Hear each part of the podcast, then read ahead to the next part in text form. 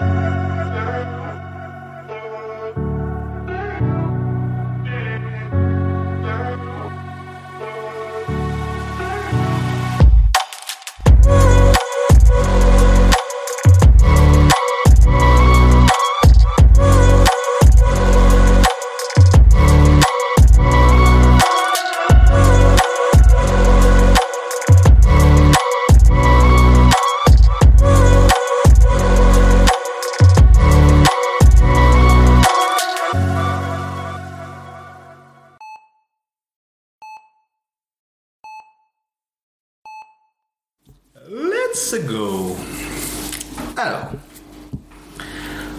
Besoin d'un fauteuil Un fauteuil Pour orner le devant de la caravane. Assis sur ton séant, tu participeras à la création du monde. Tu as une objection? Du tout. J'aimerais bien avoir un endroit où m'asseoir. Combien de fauteuils? Avait demandé Crisp en claquant des mains. Un seul pour soliloquer? Deux pour l'amitié? Ou trois pour la société? Taureau aurait-il eu une préférence? Un seul suffira. Un fauteuil pour monsieur, rien d'illustre ou d'important, petit extra gratuit, seulement pour les fugitifs. Fugitifs Crisp s'était approché de Gabriel et avait baissé la voix, la laine pleine d'une odeur d'ail et de laine mouillée. Autant jadis, toutes les raisons étaient bonnes de visiter ce lieu. Vacances, fêtes, famille, amis, de l'histoire ancienne tout ça. C'était avant la ruine, il va sans dire. De nos jours, seuls les fugitifs s'échouent sur cette parcelle de purgatoire. Blessés, épuisés, naufragés. Cette caravane me convient tout à fait. Nul doute qu'il serait discourtois de demander à un homme ce qui perturbe son ombre, surtout que, parfois, il ignore ce qui le fait courir. Et quand il s'échoue sur notre rivage, son errance arrive à terme. Car voici la terre qui nous porte, et voici la mer qui surgit. C'est bon, je vais la louer. Si nous étions des oiseaux avaient poursuivi Crisp en écartant les bras pour que le vent s'engouffre dans son manteau, nous aurions bien quelques perspectives d'évasion. La femme tombée du ciel de Thomas King aux éditions Mémoire d'Encrier. Très bon bouquin au demeurant. Bonjour, bonsoir, bienvenue dans le podcast Soyez sympa, soyez soignant, le podcast, je crois, des gens qui vous veulent du bien. J'ai aujourd'hui l'honneur d'accueillir deux personnes illustres, si ce n'est de coutume. Cette fois, j'ai le plaisir d'accueillir euh, une astronaute euh, qui a fait ses preuves euh, en allant sur Mars et un patron de comedy club illustre qui a été connu internationalement par les, les comiques les plus drôles du monde. J'ai l'honneur de vous présenter Karine et Michel. Comment allez-vous? Alors, je vais pas faire honneur aux dames aujourd'hui, et donc je vais prendre la parole en premier. Tout va bien. Karine. Euh, également, tout va bien. Ravi d'être là. Ah ben c'est un plaisir euh, sans commune mesure. Je vous remercie de m'accueillir. Je vais commencer par un petit truc qui est une routine dans le podcast, c'est-à-dire est-ce que vous acceptez de vous présenter? Eh bien oui, Très bien. ça concerne.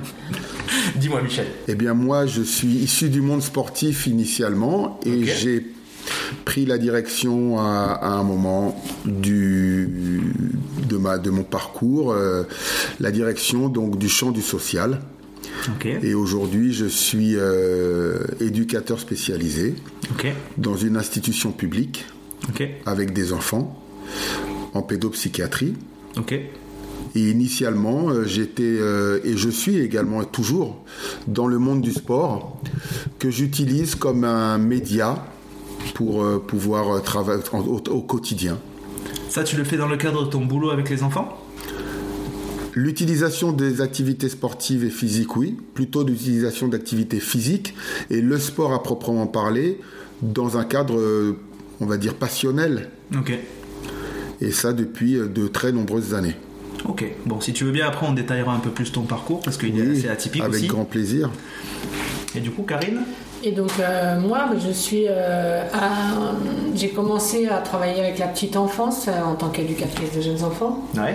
Et puis ensuite, euh, bah, j'ai continué à travailler avec l'enfance, mais avec, en- dans le cadre de la protection de l'enfance, avec l'enfant et sa famille. Et dans le cadre enfin, j'étais éducatrice spécialisée, du coup, je me suis euh, formée.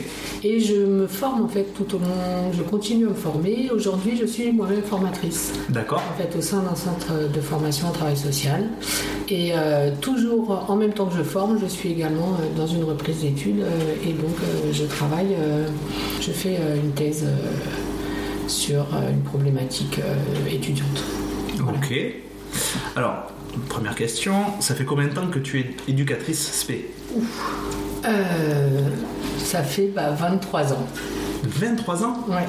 23 ans que je suis éducatrice spécialisée et euh, donc euh, 28 ans que je suis éducatrice de jeunes enfants. Ah oui, d'accord, oui, tu as fait ce qu'on appelle le JE en premier Oui. et après, euh, donc tu as eu à chaque fois un diplôme. Parce qu'il y a de plus en plus d'éducateurs qui. euh, Enfin, il y a- non, pas de plus en plus, il y a toujours eu des éducateurs qui n'étaient pas forcément diplômés mais qui travaillaient dans les métiers qu'on connaît Hmm. et euh, qui Ah non, après moi ce j'ai eu diplôme. les deux diplômes. Ah oui, Mm. d'accord. Ouais. D'accord. Et euh, combien de temps en institution auprès des enfants, enfin, ou de, des populations dont tu t'es occupée Et après que tu es partie en tant que formatrice? Alors, euh, ans- je réfléchis, hein, parce que du Ouais. coup, ça fait à peu près entre euh, 16 et. Ouais, 16 et 18 ans. Tu as bossé 16 et 18 ans Ouais. euh, avec les- sur le terrain. Sur le terrain. Ce qu'on appelle sur le terrain, c'est-à-dire Ouais. quand on s'occupe des gens C'est directement. ça. Ok.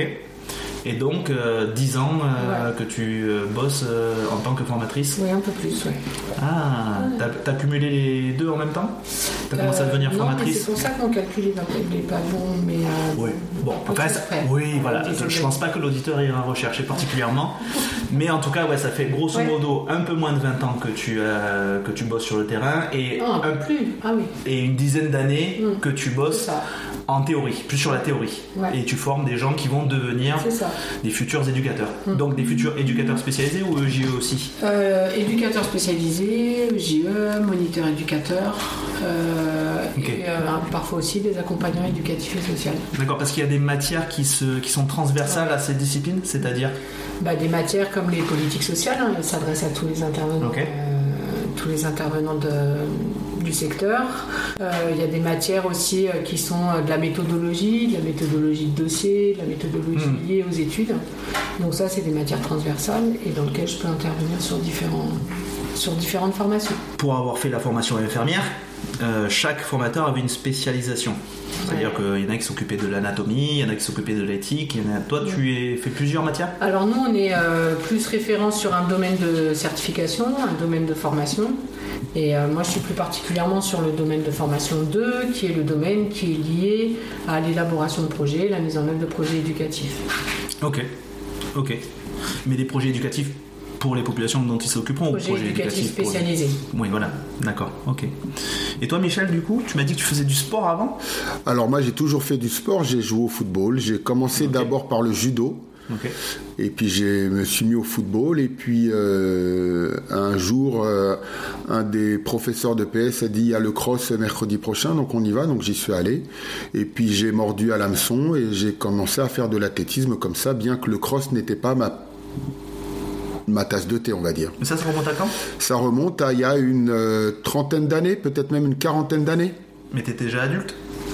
J'étais pas encore Ah, adulte, ok. j'étais jeune. Ok, c'est le début de ta. C'était le début. pour le. C'était, c'était voilà, c'était le début, c'était le, le début de l'histoire. Ah oui, le début de l'addiction. Exactement. Et puis euh, chemin faisant, j'ai donc euh, pratiqué de nombreuses années et j'alternais entre l'école et le sport, le sport et l'école. Et puis quand il s'est agi de choisir euh, une formation, eh bien tout naturellement, c'est le sport qui a été choisi en premier lieu et j'ai commencé des études en- à l'université pour être euh, éventuellement enseignant en éducation physique et sportive. Euh, Dans le cadre de STAPS? Dans le cadre de STAPS, qui, ne s'appelait Ouais. plus Sta- qui ne s'appelait pas STAPS à l'époque, qui s'appelait UREPS, Unité d'enseignement et de recherche en éducation physique et sportive. Puis c'est devenu STAPS. Puis, et puis avec le temps, ça a évolué. euh, et donc aujourd'hui, on parle de parcours d'excellence sportive, optimisation de la performance. Et il y a plusieurs tentacules à l'activité physique et sportive euh, à l'université. Ok. Ton objectif a toujours été de pratiquer ce les sports dans le but de former plus que dans euh, toi d'être à un niveau professionnel? Alors moi j'ai pratiqué à un bon niveau national. Dans quel domaine Dans le domaine de l'athlétisme et très, très précisément au saut en longueur. Et, et, euh, c'est parce que j'ai apprécié le contact avec l'entraîneur Hmm. que je me suis dit à un moment donné, tiens, ça c'est quelque chose qui pourrait m'intéresser. C'était quelque chose de l'ordre de la transmission parce qu'aujourd'hui en tant qu'éducateur spécialisé, je suis aussi dans la transmission. Donc l'un, je trouve, va de pair avec l'autre. Et puis j'avais fait un peu d'animation avec les jeunes et puis euh, à l'université. euh, en fait, je, je pense. Alors, je ne sais pas si je m'ennuyais, mais j'ai trouvé un prospectus sur le métier d'éducateur spécialisé. Et là, la lumière s'est doublement allumée.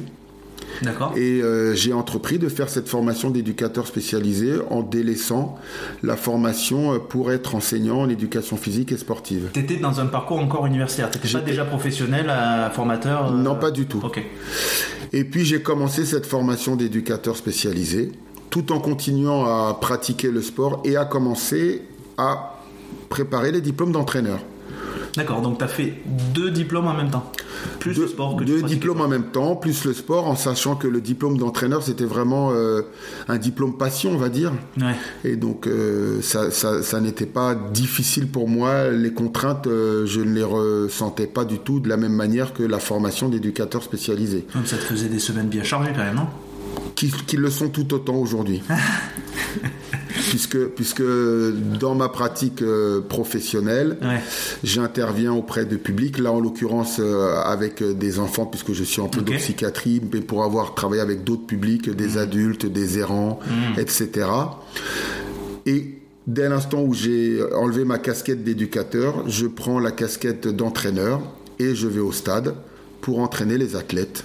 Oui, c'est ton fonctionnement en fait. C'est le fonctionnement que j'ai et donc Ouais, du coup euh, j'accompagne les athlètes à l'entraînement, je les accompagne en compétition, Hmm. on prépare des stages, etc. etc. Tu veux rajouter quelque chose? Tu valides. Karine valide. Ok. Je valide. Et euh, après, je- là, récemment, j'ai écouté un podcast. euh, je fais une petite digression. Là, je la calcule quand même, pour une fois. Euh, j'ai écouté un podcast qui s'appelle Ici Japon, où euh, c'est un, patron d'une entreprise au Japon, mais français, qui tient une boutique de bonbons et qui fait 1000, 1000, qui a diversifié sa, son activité énormément et qui lui aussi a un fonctionnement de facilement 70 heures par semaine de taf. Et je trouvais ça intéressant parce que moi je fais partie des gens qui euh, considèrent que je fais ma semaine de taf et après je fais autre chose. Et donc je dissocie bien la vie perso de la vie pro.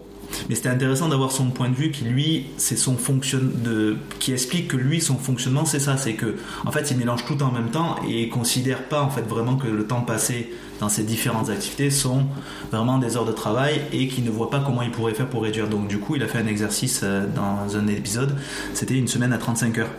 Et il n'y arrive pas.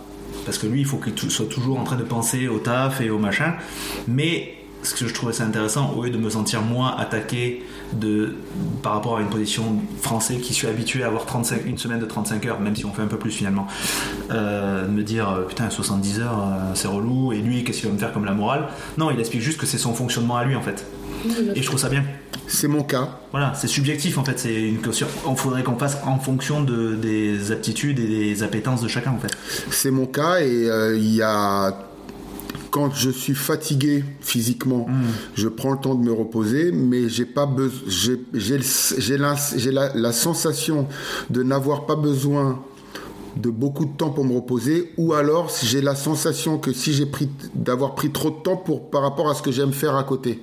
Ouais. Et donc du coup, j'ai j'ai l'impression que je prends peu de temps pour me reposer parce qu'il faut que je reparte direct. Et, et, et, et c'est, je pense, comme comme euh, c'est dit là, un fonctionnement. C'est que euh, euh, 60 ou 70 heures par semaine, je ne sais pas ce que ça veut dire. C'est le fonctionnement qui, euh, qui me permet de, de, de, de- de- d'évoluer, de vivre au quotidien. Mais est-ce que tu vis cette semaine-là, bon, parce que je- on va bifurquer un petit peu là-dessus, est-ce que tu vis ce fonctionnement-là comme euh, vraiment une contrainte, parce que tu dis que des fois tu as l'impression de pas trop te reposer, ou plutôt comme euh, vraiment une. euh, bah, même pas, tu te poses même pas la question que c'est toi, et que finalement là où tu te reposes pas beaucoup, tu te ressources par ailleurs quand tu fais ces activités-là. Mais c'est pas du repos au sens où tu te dors, quoi. Effectivement, je, je, je pense, et même c'est c'est vrai que parfois fatigué, le fait d'aller sur un stade et d'accompagner des athlètes, eh ben, ça me permet de me ressourcer Hmm. et du coup de, de me régénérer entre guillemets. Ok. Et tu arrives à faire la part des choses entre ton taf, donc en tant qu'éducateur pour lequel on n'a pas encore trop détaillé euh, le parcours, ton taf d'entraîneur et ta vie euh, perso? J'arrive à faire le distinguo parce que euh, quand je suis au stade, je suis sur des considérations euh, de compétition très précisément. Là où euh, sur mon lieu de travail professionnel, c'est pas le cas. Et la vie de famille, eh bien, je dirais une petite phrase qui est la mienne il n'y a pas de ménage sans nuage. Donc, on fait comme on peut avec les moyens qu'on a. Il y a la pluie des fois? J'ai dit il n'y a pas de ménage sans nuage. Donc, Il s'il y, a y des- a nuages, c'est qu'à un moment donné, euh, il y a peut-être il y a, il y a de l'orage. Et s'il y a de l'orage, il y a de la pluie. Cet été, il y avait des nuages un peu partout en France et il n'y a pas eu beaucoup de pluie. Voilà. Mais, mais chez moi, il y a de la pluie, il y a du beau temps, il y a du vent, il y a des éclaircies. Eh ben, pour, Voilà. pour filer la métaphore, moi je suis quelqu'un qui aime beaucoup le ciel gris parce que ça met en avant les couleurs de, de la nature, des arbres et des feuilles et compagnie. Peut-être que finalement c'est pour mettre en valeur ta vie perso. Exactement. C'est beau, c'est beau. On a des réflexions comme ça. D'accord. Et euh, je donc tu as fait ce, ce- quasiment les deux. Donc ça fait à peu près autant de temps que tu es entraîneur que tu es euh, éducateur. Ça fait beaucoup plus de temps que je suis entraîneur que je suis éducateur. Ah, d'accord. Ça fait, euh, ça fait euh, 30 ans, 35 ans que je, que je suis éducateur, une trentaine d'années que je suis euh, entraîneur et euh, environ 25 ans que je suis éducateur. Ok. Et, euh, Donc tout bout à bout, ça fait 60 ans que je travaille. et même dès le début, ça a été facile de cumuler les deux? Bon, ben, les trois même du coup, avec vie et machin. Alors au début, c'était les deux. Et puis après est venu se greffer le troisième, la vie de famille. Ouais. Et euh, les deux au départ étaient très faciles, euh, à tel point que en plus étant sans contrainte, alors si on peut appeler ça une contrainte, en tout cas étant sans compagnon, sans compagne, sans enfant, euh, je ne je ne calculais pas mon temps, encore moins qu'aujourd'hui. Et donc du coup, euh, les temps de vacances euh, étaient prévus pour euh, encore plus entraîner ou encore plus être éducateur. Aujourd'hui, heureusement que les enfants, que ma compagne me disent halte là. Ouais. Et donc, du coup, je peux prendre le, je prends le temps de me poser Et je facile prends le temps des vacances. C'est pas si difficile que ça. Ok. Parce que j'ai cru comprendre que des fois te poser pour lire est un peu compliqué. euh. Sauf que ces derniers temps, je m'y suis remis à la lecture. Ah. Et donc, du coup, ça me, ça me pose et ça me permet de mieux comprendre le monde dans lequel je vis. Et, euh, et plein d'autres choses euh, qui me tiennent à cœur dans les lectures que je peux faire. Ok. Et le, je pense que ça va être valable pour tous les deux parce que vous avez des enfants. Euh, comment faire la part des choses? Parce que vous avez travaillé pas forcément dans le même timeline, mais tous les deux avec des populations jeunes. Vous avez des enfants. Comment on arrive à faire la part des choses? Pour ma part, j'ai pas de difficulté du tout à faire la part des choses. Ouais. C'est-à-dire que moi, je fais partie de ces personnes aussi qui, quand euh, je pars de mon travail, euh, mon travail reste, euh, reste, euh, reste à mon travail. Parfois, je ramène deux, trois choses, mais euh, c'est vrai que je parle pas forcément euh, énormément de mon travail à la maison et j'arrive très rapidement à me mettre euh, dans mon autre costume, quoi. C'est-à-dire dans mon costume de maman, dans Ouais. mon costume euh, à la maison, enfin voilà. Donc ça me. En tous les cas, moi j'arrive très bien à dissocier euh, les publics que j'ai pu accompagner et euh, mes enfants. Et. Dès le début, tu as réussi à faire le distinguo Ouais. Et est-ce que tu le fais pour protéger les gens avec qui tu vis?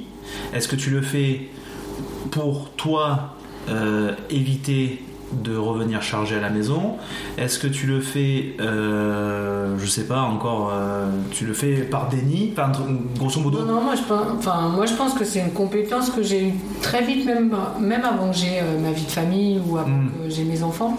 C'est-à-dire que j'arrivais euh, assez facilement à me déconnecter de mon travail. C'est-à-dire que c'est vraiment une capacité à être très investi, impliqué dans mon travail. Ouais, Mais euh, quand il faut que je sois ailleurs, je suis ailleurs. Voilà. Et euh, c'est. euh, oui, oui, mais je pense que c'est une. une compétence quoi. Après, il y a des moments où c'est pas possible parce que ce qu'on vit sur le terrain c'est trop compliqué, parce que euh, on ramène quand même un peu son sac à dos. surtout Ouais. en- enfin voilà, moi en protection de l'enfant, je ramenais parfois des histoires Bah ouais. pas, forcément réjouissantes, etc. Ouais. Des, des familles qu'on pouvait laisser dans des situations un peu complexes. Mais euh, voilà, quand euh, je pars en week-end avec mes enfants, je pars en week-end avec mes enfants. Je pars pas avec mon travail. Et tu l'as fait naturellement ou ça s'est fait quand même Il fallait que tu y réfléchisses un peu comment faire pour le dire? Ben, moi j'ai tendance à dire il n'y a rien de naturel, mais euh, enfin c'est pas forcément si naturel que ça. Mais en tous les cas, je pense que ça fait partie de la manière dont, euh, dont je vois les choses. C'est-à-dire que moi, quand j'ai envie de me poser, me pose. Ok. Et, ça, et du coup, Après, je suis hyperactive quand même. Hein, mais, Ah ouais. euh, voilà. mais non, mais c'est que c'est pas une question de distractibilité, mais plus Mm. une question de une capacité d'arriver à faire euh, la part des choses et Ouais. chaque, chaque chose à sa place. Ouais, après, des fois, il y a des porosités, des fois, ça se croise, forcément. Mais en tous les cas, moi, j'ai toujours vu. euh, Enfin, mes enfants, euh, c'est. Mes enfants, ils ont. Ouais. T'avais pas une sorte de transfert quoi, euh, par rapport à ce que tu vivais euh, dans ton taf et tu disais mes enfants, oh faut que je fasse attention parce que ça me fait penser à ça et euh, tel comportement me fait penser à tel comportement qu'ils ont. non. D'accord. Et est-ce que quand même c'est arrivé d'avoir des situations qui soient pesantes mais qui, tiennent, qui traînent un peu quand même? Genre après tu, tu reviens au taf où t'es... Ah, oui, Non mais je veux dire, même si tu arrives à faire le distinguo, tu sens quand même que c'est en latence oui, dans mais ton même esprit des fois, et quand tu reviens t'es... Pfff. Oui, mais dans les deux, dans les deux espaces, c'est-à-dire aussi bien quand c'est difficile au travail et qu'on rentre à la maison, que des moments euh, de vie euh, qui sont compliqués, hein, euh, des moments, euh, voilà, dans toutes les familles, euh, il y a des deuils, il y a des Ouais. maladies, il y a des périodes qui sont pas forcément simples. Et euh, donc euh, c'est pareil, arriver à son travail avec cette chose-là, mais j'ai toujours essayé en tous les cas euh, de, de pouvoir le dissocier. Après, c'est pas toujours simple. hein. Ouais. Euh, voilà, je ne veux pas dire que je suis un robot. Non bien sûr. mais en tous les cas, du sens travail vers maison, Hmm. je trouve ça d'ailleurs beaucoup plus simple de, de mettre vraiment euh, une barrière du sens travail vers la maison Ouais, plutôt que la maison vers le travail. Alors, dans les... donc comme tu distingues les deux, euh, comment tu fais? Qu'est-ce qui peut t'aider pour l'un Et du coup, je pense une autre chose pour l'autre, c'est-à-dire euh, qu'est-ce qui t'aide pour aller du travail à la maison? Est-ce que le travail à la maison, ça se fait, bon, plus ou moins en y réfléchissant et puis tu mets là? Et est-ce que, par contre, tu as des outils qui peuvent t'aider à pas trop amener des choses qui se passent à la maison au taf? Je sais pas si c'est des outils, en tous les cas, c'est des barrières que je me pose. Après, euh, T'as pas eu, euh, par exemple, une psychothérapie ou, euh, ou des activités sportives ou des choses qui te, qui te permettent de j'ai- décharger et d'arriver... oui, euh, j'ai des activités extérieures. Voilà. C'est-à-dire qu'il y a eu euh, le sport pendant Ouais. un certain temps. Aujourd'hui, c'est un peu moins le cas. Hmm. Mais il y a eu le sport qui a été un exutoire. Il y a eu aussi les arts plastiques, un peu, arts plastiques, créatifs, voilà, créer avec ses mains, en tous les cas, euh, faire des choses avec ses mains. Euh, qui te recentrent en fait. Ouais, c'est Mhm. ça qui me concentre sur autre chose. Ouais. Il peut y avoir euh, parfois les jeux vidéo aussi euh, qui peuvent, D'accord. voilà, des jeux sur téléphone ou quoi. Ou bah, aujourd'hui, parfois aussi mes études qui me, me permettent de prendre du recul Ouais. aussi et qui me permettent de prendre un peu de hauteur Ouais. par rapport à, à ce que je fais. Est-ce que d'une certaine manière, ces éléments-là te permettent de te dire que quand tu es dans une situation, euh, quand tu as le nez un peu dans le caca, tu te dis, bah, de toute façon, je sais qu'il y a un ailleurs possible. Et donc Ouais. ça te permet d'avoir euh, une visée, une ligne d'horizon extérieure Oui. et qui dit, tiens, ça va durer qu'un temps.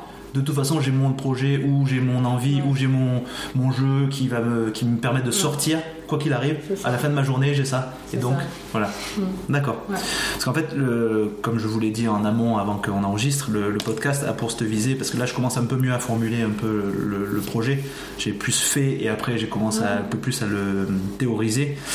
Donc j'aimerais que les l'idée c'est aussi l'idée c'est que ce podcast soit fait destiné au grand public pour que les gens sachent à peu près à qui ils ont affaire quand ils ont besoin de soins qu'on est des humains, qu'on n'est pas des surhommes, mais qu'en même temps ce que nous, ce que nous faisons n'est pas anodin comme travail, donc c'est important de permettre de relativiser en fait, mais aussi que s'il y a des soignants de quelque bord que ce soit euh, qui entendent ce podcast puissent se dire qu'ils ne sont pas seuls et peut-être même quand ils sont dans la tête dans le guidon, ils disent ah d'autres font comme ça, ça ressemble un peu à ma situation. Est-ce que je pourrais pas appliquer un peu leur méthode et voir si ça peut m'aider?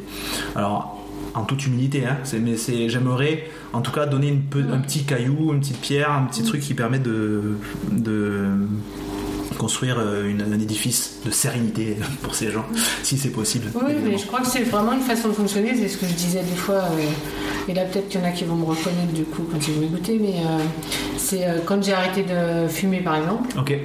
euh, je me suis dit, la- le seul moment où ça a été efficace, c'est que j'ai pas repris Mm. derrière, Mm. ça fait euh, maintenant 20 ans, euh, plus de 20 ans que j'ai pas repris, Félicitations. mais c'est de me dire, quand je serai vieille, je reprendrai la cigarette. Ah ouais Et régulièrement, j'y pense en me disant non, c'est trop tôt encore. Mais du coup, pour moi, je reprendrai ma cigarette. En Ça fait, c'est une pseudo-récompense. Mais oui, ça me permet, ça me permet de tenir et de me dire quand je serai vieille, je fumerai. Ça se trouve, je ne fumerai jamais, j'en sais rien. Mais en tous les cas, euh, c'est euh, des fois, je me dis ah, je prendrais bien clope. Non, t'es trop jeune. C'est rigolo parce que j'ai un peu cette notion-là avec le sport. Je suis pas un gros sportif moi, mais je me suis mis au sport quand même de façon sérieuse depuis 3 ans.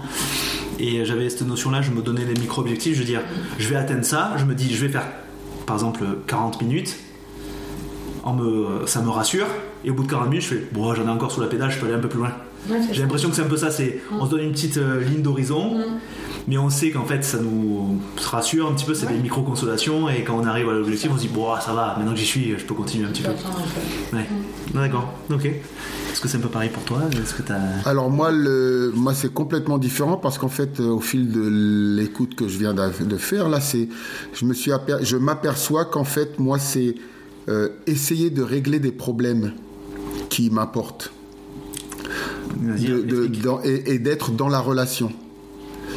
En tant qu'éducateur, on est avec des publics en difficulté et on essaie de faire en sorte qu'ils aillent mieux ou moins mal. C'est ça qui te motive. Et ça, ça me motive parce que ça, ça, ça, euh, ça me touche personnellement Oui. la situation des personnes. Et donc, du coup, je me dis dans quelle mesure mes collègues et moi-même, on pourrait régler, en tout cas essayer ou tenter de faire en sorte que les problèmes de ces personnes soient amoindris. En fait, au-delà de ce que ça te motive, parce que ça- je pense que c'est un peu ce pourquoi on fait notre boulot, toi, ça, ça te sert à la fois d'outil et d'aide pour passer le cap. Parce que là, ce qu'on parlait, c'était quels étaient les moyens que Karine trouve Oui. pour pouvoir euh, surmonter des périodes difficiles, Oui. des moments difficiles, des situations Oui. difficiles. Oui, moi, ça m'aide pour ça. Et en plus, l'activité sportive que je fais, comme j'amène les athlètes sur de la compétition, c'est pour régler des problèmes aussi, pour Oui. réussir quelque chose. Et donc, c'est voilà, c'est ça qui m'anime. Et il y a la relation. Donc, c'est quelque chose qui est aujourd'hui, euh, avec le temps, avec la réflexion que je peux avoir, qui est prégnant chez moi, c'est être dans la relation avec, C'est le faire. le être dans le faire. Être dans le faire, être donc dans la relation et essayer de régler des problèmes qui sont délicats. Alors d'un côté dans le sport, mais aussi et surtout dans le travail social, parce que euh, euh, les, les- les enfants avec qui je travaille, eh bien, ils ont des difficultés, des familles, etc., Ouais. qui, qui ont des, des problématiques. Qui... Oui, mais même quand il n'y a pas de problème, c'est-à-dire que c'est plutôt aussi dans, euh, c'est aussi dans faire, euh, voilà, faire, faire, être utile, euh, accompagner des gamins euh, à tel endroit, euh, faire une activité, euh, voilà, aller passer un bon moment avec eux. Enfin, ça peut être ça aussi. C'est-à-dire que faut que tu sois dans, enfin, tu es dans, dans l'action. Mais est-ce que c'est parce que j'essaie de comprendre, décortiquer un petit peu, le c'est la notion quand tu es dans la, la tête dans le guidon, dans une situation compliquée. C'est le fait que tu te dis quoi qu'il arrive, je suis dedans, donc c'est bon. Il n'y a pas de problème parce que j'ai suffisamment de garanties, de ressources et la situation elle va passer. Ou même pas, tu, ou tu te projettes même pas. Est-ce que c'est la notion d'avoir un horizon que tu dis à la fin de toute façon j'aurai accompli quelque chose Ou est-ce que c'est pendant que tu es, vraiment dans le moment présent Et carpe diem Alors je suis dans le moment présent. Alors ça dépend, pas- ça dépend avec qui et à quel moment. Dans, dans le sport, j'arrive à me projeter Ok. parce qu'il y a des objectifs de résultats et donc du coup euh, il y a de la formation. Oui. pour les sportifs que j'entraîne et sportives. Donc du coup, je peux me projeter en me disant bon, on en est là aujourd'hui et dans un mois on sera différemment, et dans six mois ce sera différent, et dans trois ans, si on continue à travailler ensemble, à, à fonctionner ensemble, les choses elles seront différentes. Et donc du coup, je peux me projeter. Et quand je suis dans mon métier d'éducateur spécialisé, alors je me projette, c'est pas moi, je me c'est pas moi que je, c'est pas vers, c'est pas pour moi que je me projette, c'est pour les enfants, en l'occurrence aujourd'hui avec lesquels je travaille, que j'essaie de me projeter où je me dis comment sera-t-il, qu'en sera-t-il pour lui dans deux ans, trois ans, avec ce que j'ai pu lui proposer, en sachant que euh, je ne travaille pas seul et que pour moi, dans le travail en tant qu'éducateur, la notion de travailler ensemble Mm. avec des collègues a, a une place fondamentale et je ne suis pas euh, seul, c'est pas possible. Moi, l'équipe, c'est ce qui me nourrit pour pouvoir, euh, c'est ce qui nourrit ma réflexion et mon action. Et donc, je, je peux vivre l'instant présent en ayant quand même en filigrane le fait que peut-être que dans 3 ans, 4 ans, comment sera-t-il Comment sera-t-elle? Est-ce que ce sera mieux? Et je le souhaite, et c'est mon souhait le plus cher. Et, et pour, euh, pour terminer mon propos, euh, Karine parlait de, de, quand elle se ressource, elle était dans les arts créatifs, etc. Et bien moi, en fait, je me suis aperçu que, euh, alors, régler des problèmes, c'était quelque chose qui avait de l'importance pour moi. Et je suis euh, féru de séries policières. D'accord et de séries policières où il y a une énigme, où il y a quelque chose à régler, et en fait il y a encore un problème à régler. Ah ouais. Puisque l'inspecteur ou l'équipe de police ou je ne sais quoi est là pour régler un meurtre, un, un, un vol, un viol, que sais-je encore. Et donc je m'aperçois que même dans les temps où je me pose pour me ressourcer, il faut que le, le fait de régler des problèmes soit présent. Ah ouais. Non, mais je, je, je, crois comprendre, mais je vais pousser encore un peu plus. C'est, c'est même pas la notion de là, tu es éducateur, le problème est à résoudre, mais c'est vraiment compliqué et tu te dis, je vais résoudre de toute façon un problème quand je serai au sport. Et quand je suis au sport, j'ai un problème, donc c'est, je vais résoudre une, une enquête. C'est même pas, t'en es même pas là, c'est juste la, la situation elle-même. Tu, te, tu sais que tu es là pour ça, pour résoudre le truc, et ça, ça te ressource, ça t'aide. Et ça, ça m'aide et ça C'est me... pas une question de te projeter. Toi, tu es carrément dans le moment présent. Effectivement, c'est dans le moment présent, j'essaie de régler le problème. Ok. Et comment je trouve la ressource pour régler ce problème Eh bien, c'est quand je, quand je me plonge dans la lecture. Ok. Parce que euh, un tel a dit, un tel a fait, et tiens, ah, ça ressemble à une situation que j'ai pu vivre. Et, euh, et du coup, ça m'aide.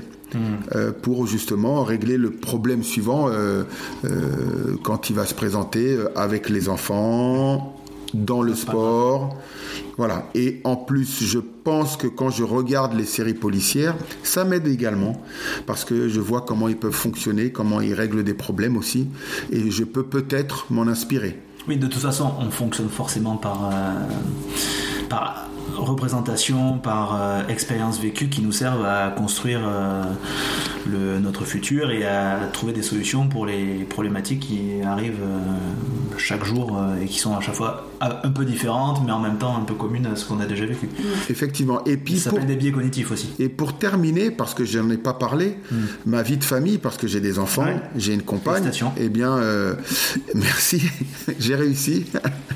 Dans, tout- dans tous ces problèmes, à en régler d'autres, eh bien, je, je, euh, je peux, euh, j'ai un fonctionnement complètement différent et peut-être que parfois, je suis, euh, je leur en demande peut-être bien plus que ce que j'en demande aux sportifs que j'entraîne, avec qui j'essaie de régler des problèmes, ou euh, avec les enfants que j'accompagne au quotidien et qui eux ont des problèmes à régler et que j'essaie de faire en sorte de leur permettre de les régler. Ok. J'ai un milliard de questions. Donc je vais essayer de trier un peu ce que je voudrais vous poser comme question. Je pense qu'on va finir sur les parcours. Après, je vous demanderai un peu plus d'approfondir euh, donc ce que donc votre, votre façon de ressentir vos parcours eux-mêmes, comment ça, ça impacte vos vies et comment ça a impacté. Vous voyez la différence entre ce que vous avez été, ce que vous êtes et ce que vous serez. Mais on va finir un petit peu les parcours parce que vous avez quand même tous les deux des parcours qui ont bien bifurqué par rapport aux idées initiales. Donc, qui veut commencer pour expliquer un peu comment on arrive à, par exemple, choisir entraîneur et après éducateur et après, il me semble que tu as fait quand même dans ton métier d'éducateur, tu as, travaillé dans différentes structures. Et toi, Karine, tu as fait protection de l'enfance, EJE, après comment on arrive à éducatrice, SP, comment on arrive à s'occuper encore d'autres euh, populations, et comment à un moment on se dit je vais faire formatrice, et de la formatrice, comment je vais arriver à faire à nouveau des études, et surtout en quoi elle consiste. Bah, moi, je suis arrivée à éducatrice de jeunes enfants parce que euh, un parcours scolaire pas forcément euh, brillant, en tous, les cas, euh, en tous les cas, pas forcément avec des résultats tels que j'aurais peut-être pu en avoir, mais bon, j'avais un petit peu de difficulté dans un parcours scolaire classique.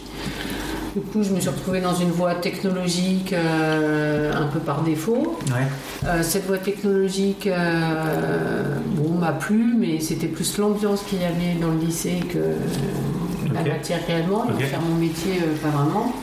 C'était quoi C'était de la chimie. d'accord, oui, oui, rien à voir avec ce que tu fais maintenant. d'accord. Et, euh, et, et puis euh, en parallèle, euh, j'ai passé un BAFA, j'ai fait de l'anima- de l'animation, j'ai rencontré des gens, des enseignants, j'ai fait des classes, euh, des classes vertes, des classes de mer.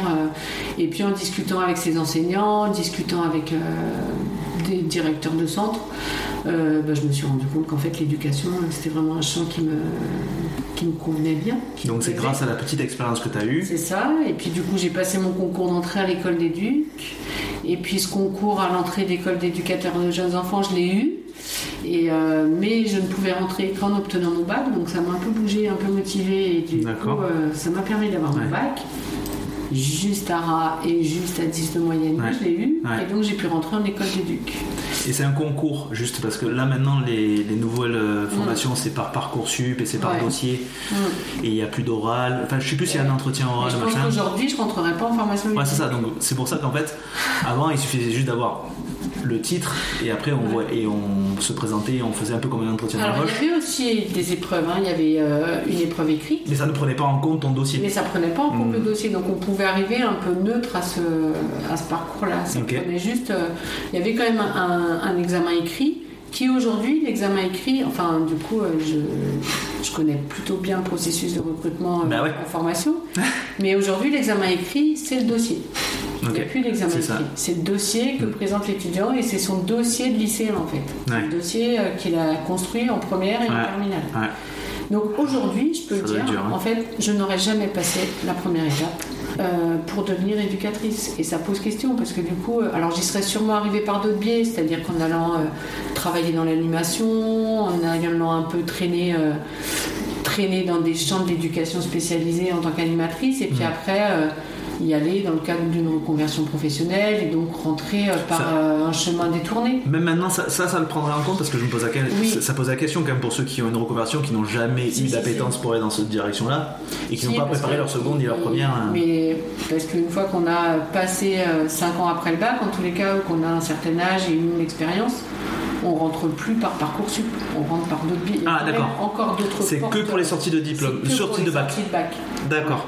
Après, quand on a un autre parcours professionnel, euh, heureusement, euh, on a le droit quand même de revenir par une autre voie euh, au diplôme. Et puis, il y a aussi la voie de la VAE, hein, de la validation des acquis d'expérience, Ouais. qui fait qu'on peut y aller autrement. Et comme un aide-soignant qui initial. demande à son Pareil. employeur d'être formé pour devenir infirmier ou Voilà, euh, etc. ça. Mais en tous les cas, je n'aurais pas pu tout de suite être éducatrice de jeunes enfants. Ok. C'était pas possible.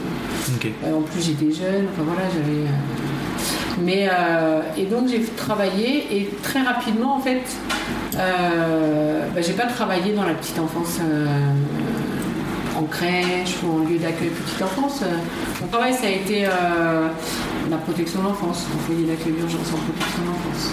Ok. Donc, C'était rude pour un premier boulot, non? C'est vrai que, mais rapidement, en plus, dans le foyer où je suis arrivée, bon, il y avait, c'était particulier. Au bout d'un an, j'étais la plus ancienne de l'équipe.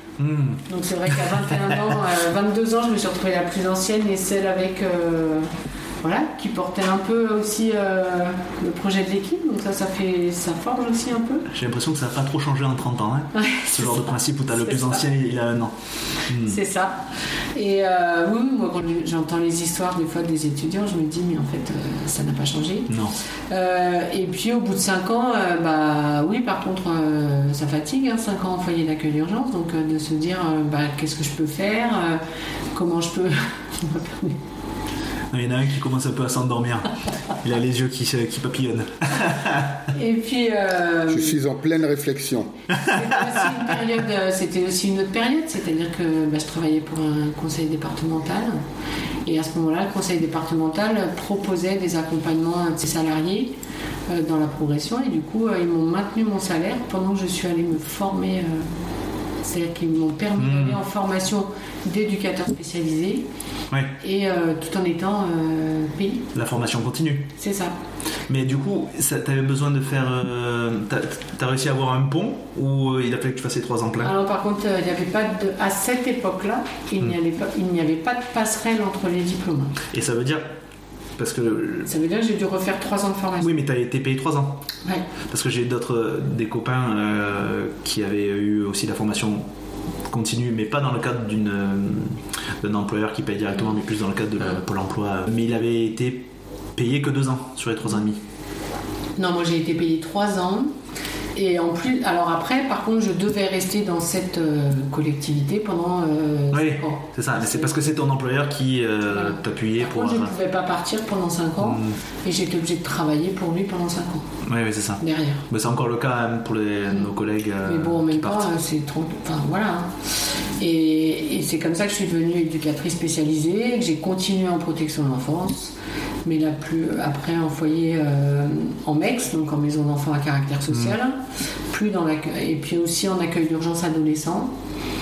Et puis après, euh, je suis partie donc, sur les services de milieu ouvert, euh, Ok. équipe aide sociale à l'enfance, Mhm. en milieu ouvert, dans un département, et puis dans un autre département.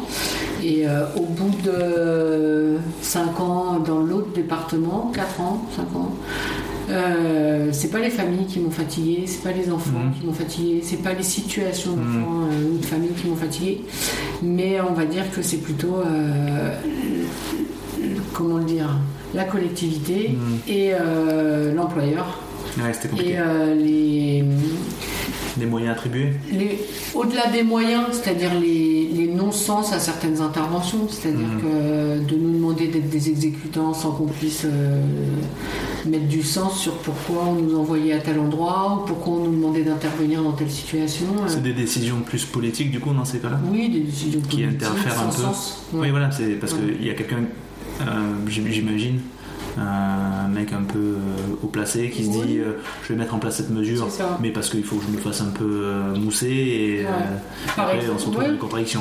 Je pensais par exemple à une situation, euh, on a un carnet d'adresses quand on travaille avec des lieux de vie, etc. On veut placer un gamin dans un lieu de vie parce qu'on se dit, ah, il correspond à ce profil, Mm. on peut le mettre dans ce lieu de vie, etc. Manque de chance, le lieu de vie est dans un autre département. Mm. Et là, on nous répond, bah non, il faut trouver euh, dans votre département. Mais là, ça lui va, c'est à 5 km de la. Mm. Enfin voilà. Ouais, c'est une question. C'est c'est, euh, enfin, c'est pas loin. Mm. Et on nous dit non, non, non, on finance pas des lieux de vie dans un autre département. Et donc on se retrouve à, à- à bidouiller, à envoyer le gamin ailleurs, enfin, Mm. et pas dans son intérêt. Donc ça, Ouais. au bout d'un moment, euh, en tous les cas, moi je. Ça je- fatigue un je peu, ne non retrouvais plus. Mm. Ouais. Et puis euh, même éthiquement, enfin voilà, euh, de se dire, en fait, on travaille, mais on travaille pour qui? Ouais. Ouais, ouais, non, bien sûr. On a des comptes à rendre en permanence et des fois des comptes à rendre qui sont un peu euh, bizarres. Ouais. Et puis pas dans l'intérêt des enfants dont on s'occupe. Donc euh, moi ça, ça me fatiguait beaucoup. Et du coup, bah quoi faire? Quoi faire d'autre? Ouais. Et euh, pourquoi pas l'enseignement? Euh, Pourquoi pas? J'ai même essayé le concours euh, pour être parce que au départ je me suis dit je suis EduxP, j'ai une grande expérience avec les ados. Moi les ados difficiles c'est vraiment quelque chose que j'apprécie. Ouais. Donc bah, je vais proposer mes services euh, en SECPA et quitte à enseigner, bah, je vais faire ma formation d'enseignant, mais D'accord. Pour travailler en SECPA ou dans un Ouais. lieu un peu. euh, Donc les lycées avec euh, des populations qui ont Ouais. plus de difficultés euh, sociales. social, comportemental, Ouais. euh, des difficultés du coup dans les apprentissages. Ok. Et euh, là, je suis allée voir l'éducation nationale et qui m'a dit non, non, non, non, non, madame, il n'y a pas de passerelle euh, entre l'éducation spécialisée et l'éducation nationale. Ouais. Donc, vous passez votre concours là d'enseignant et puis après, bah, vous travaillez. Ah, formatrice, enseignante. Ouais, enseignant. Hmm. Vous passez votre concours d'enseignant et puis si jamais euh, vous êtes prise, eh ben, vous serez enseignante, mais vous serez nommée là où on vous Hmm. nommera. Et puis euh, après, peut-être que vous serez enseignante spécialisée, mais votre diplôme d'éduc vous servira jamais à rien. Ouais. Et là, j'ai dit non, quand même, euh, j'ai pas fait tout ça pour ça. Donc, euh, j'y suis pas allée. Euh, j'ai passé le concours quand même, mais j'y suis allée, euh, j'y suis allée pour voir. Hmm. J'ai vu. Ouais. J'ai ouais. pas été prise. T'aurais été dans le secondaire si t'avais eu le concours?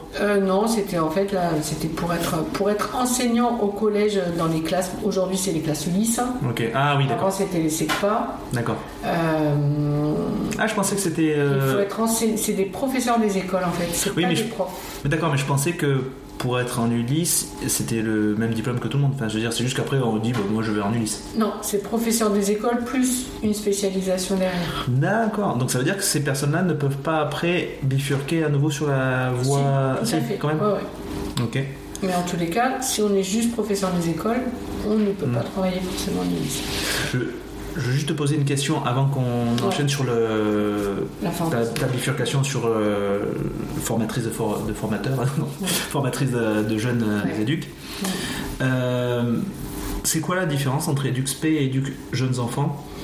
Alors la différence, c'est que l'éducateur de jeunes enfants, il est spécialisé dans la petite enfance. C'est-à-dire il est spécialisé dans la prise en charge de la petite enfance, De quel âge à quel de âge 0 à 6 ans, Ok. Et euh, avec euh, les spécificités de la petite enfance, donc tout ce qui est aussi lié à la maternité, Mm. tout ce qui est lié Mm. aussi euh, à la, éventuellement à la, enfin, à la relation parent-enfant, euh, petite enfance, à la naissance. Ensuite, tout ce qui est l'accueil petite enfance, donc sur Mm. les enfants euh, dits entre guillemets normaux, mais aussi euh, dans la protection de l'enfance, dans Les enfants avec, en situation de handicap, etc., mais vraiment ciblé Ouais. Et donc si tu veux changer de population, tu étais obligé de, de passer un autre diplôme. Oui. Ok. Puis surtout qu'à l'époque où moi j'ai été éducatrice de jeunes enfants, euh, il n'y avait pas la même. euh, la même- le- les diplômes éducateurs de jeunes enfants et éducateurs spécialisés n'avaient pas la même euh, hauteur. Ok. Voilà. Et pas le même salaire du coup. Et pas le même salaire. Ah, il y avait une hiérarchie? Il n'y avait pas forcément une hiérarchie, mais il y avait un niveau de diplôme différent. D'accord. Voilà. Le diplôme de JE était un- en deux ans D'accord. et le diplôme d'éducateur spécialisé était en trois ans. D'accord. Et euh, il y avait donc une, euh, une différence en tous les cas de reconnaissance. Et maintenant ça s'est harmonisé? Maintenant, euh, EJE, éducateur spécialisé, éducateur technique spécialisé, conseiller en économie sociale et familiale et assistant de service social sont au même niveau de diplôme. Et tu vois que là je suis malin en transition. hein, Ouais. je, je- eh, Ouais, je t'amène à, ce- à ton nouveau parcours. c'est ça. Formatrice. Ta -ta -ta Formatrice, parce que c'est vrai que ça peut être perçu soit comme en bifurcation, c'est euh, ça peut être perçu comme une promotion, Ok. Voilà, mais c'est aussi euh, bah, faire autrement, c'est-à-dire que c'est toujours être sur le terrain, hein, parce qu'on Ouais. est avec des Ouais. étudiants, Ouais. et on va les former à devenir éducateurs, éducatrices. Hein? Là ils se font des signes. Non mais tu peux le dire. Faut que tu parles plus fort. Ah bon? Oh non, moi ça va pour l'instant. Ah, ça va? je, je, enfin, je, je verrai après au pire, je- je- j'augmenterai un peu le bruit, mais je- pour l'instant moi ça me va. Enfin, c'est plus euh, fort que tout à l'heure au début. D'accord. Mais c'est pour le réveiller en fait, parce que là du coup il a les yeux qui, euh, qui sont en train de rencontrer Morphée. Est-ce qu'il est euh, sympa au moins? Très, très, très. Faut pas aspirer trop de sable. Hein Non. oui, donc du coup, excuse-moi, fait Et formatrice et tu rencontres des- et tu trouves que t'es pas trop extérieur à- au terrain parce que tu t'occupes des, Alors des si, jeunes. forcément, parce qu'au départ, justement, terrain. formatrice, en fait, on, on- on travaille beaucoup avec l'expérience qu'on a, et puis pour être formatrice euh, ou formateur, euh, il faut avoir, euh, enfin il fallait, hein, parce qu'aujourd'hui c'est un peu moins exigé, mais une expérience de terrain, Ben ouais. avoir eu un diplôme professionnel. Ça me semble normal, et hein. voilà. Mm. Bon, aujourd'hui on est moins sur ces profils, c'est-à-dire que oui, c'est important d'avoir un profil Mm. euh, de terrain, parce que du coup, quand même, on vient parler, on vient former des personnes à un métier, donc c'est quand même pas mal de savoir ce qu'on en pense.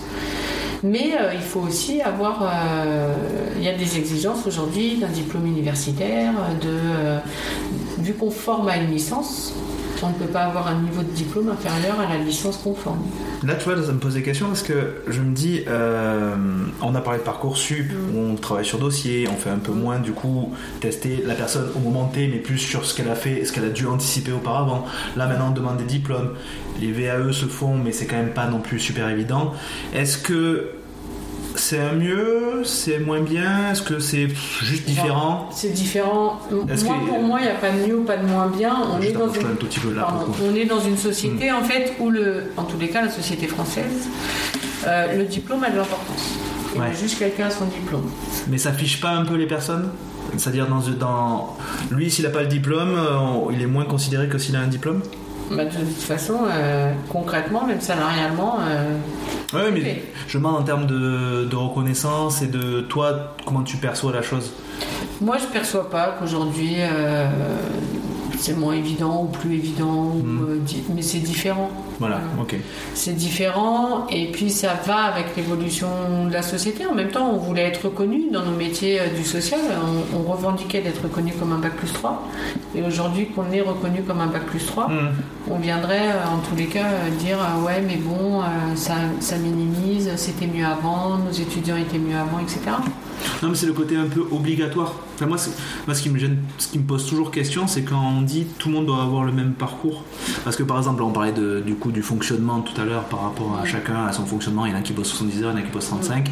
Moi, je pense que mettre un socle qui rassure tout le monde, on dit 35 heures, euh, ou enfin, un truc qui protège tout le monde, c'est bien. Et après, par contre, ce que j'attends, c'est qu'il y ait une euh, marge de manœuvre pour ceux qui ont envie de fonctionner différemment. Mais c'est un socle. Mais de là à dire tout le monde doit absolument fonctionner pareil, je trouve ça compliqué parce que organiquement, euh, chacun est différent et euh, chacun Oui. a son parcours différent. Mais là, tout le monde ne doit pas forcément fonctionner pareil. J'explique simplement qu'il y a encore 10 ans, pour être formateur, il suffisait d'avoir une expérience professionnelle de terrain. Ouais. Et on formait par le faire, par euh, Mhm. le. On était sur un modèle, euh, dans, dans le métier d'éducateur, c'est pareil, hein, on est Mhm. passé d'un mo- d'un modèle de. Au début, il fallait juste savoir être. C'est-à-dire être dans la relation. Euh. Enfin, c'est ça, hein, les, ouais. les- les premiers éducateurs, c'est ça. Donc si c'est pareil. Hein. Des jeunes, etc. Hmm. Ensuite, euh, bah, on est passé, euh, c'est bien d'être dans le savoir-être, mais c'est pas mal quand même euh, si on sait un peu comment faire. Et pourquoi on le fait Et pourquoi on le fait. Mm. Donc on est passé dans un savoir-être et un savoir-faire. Ok.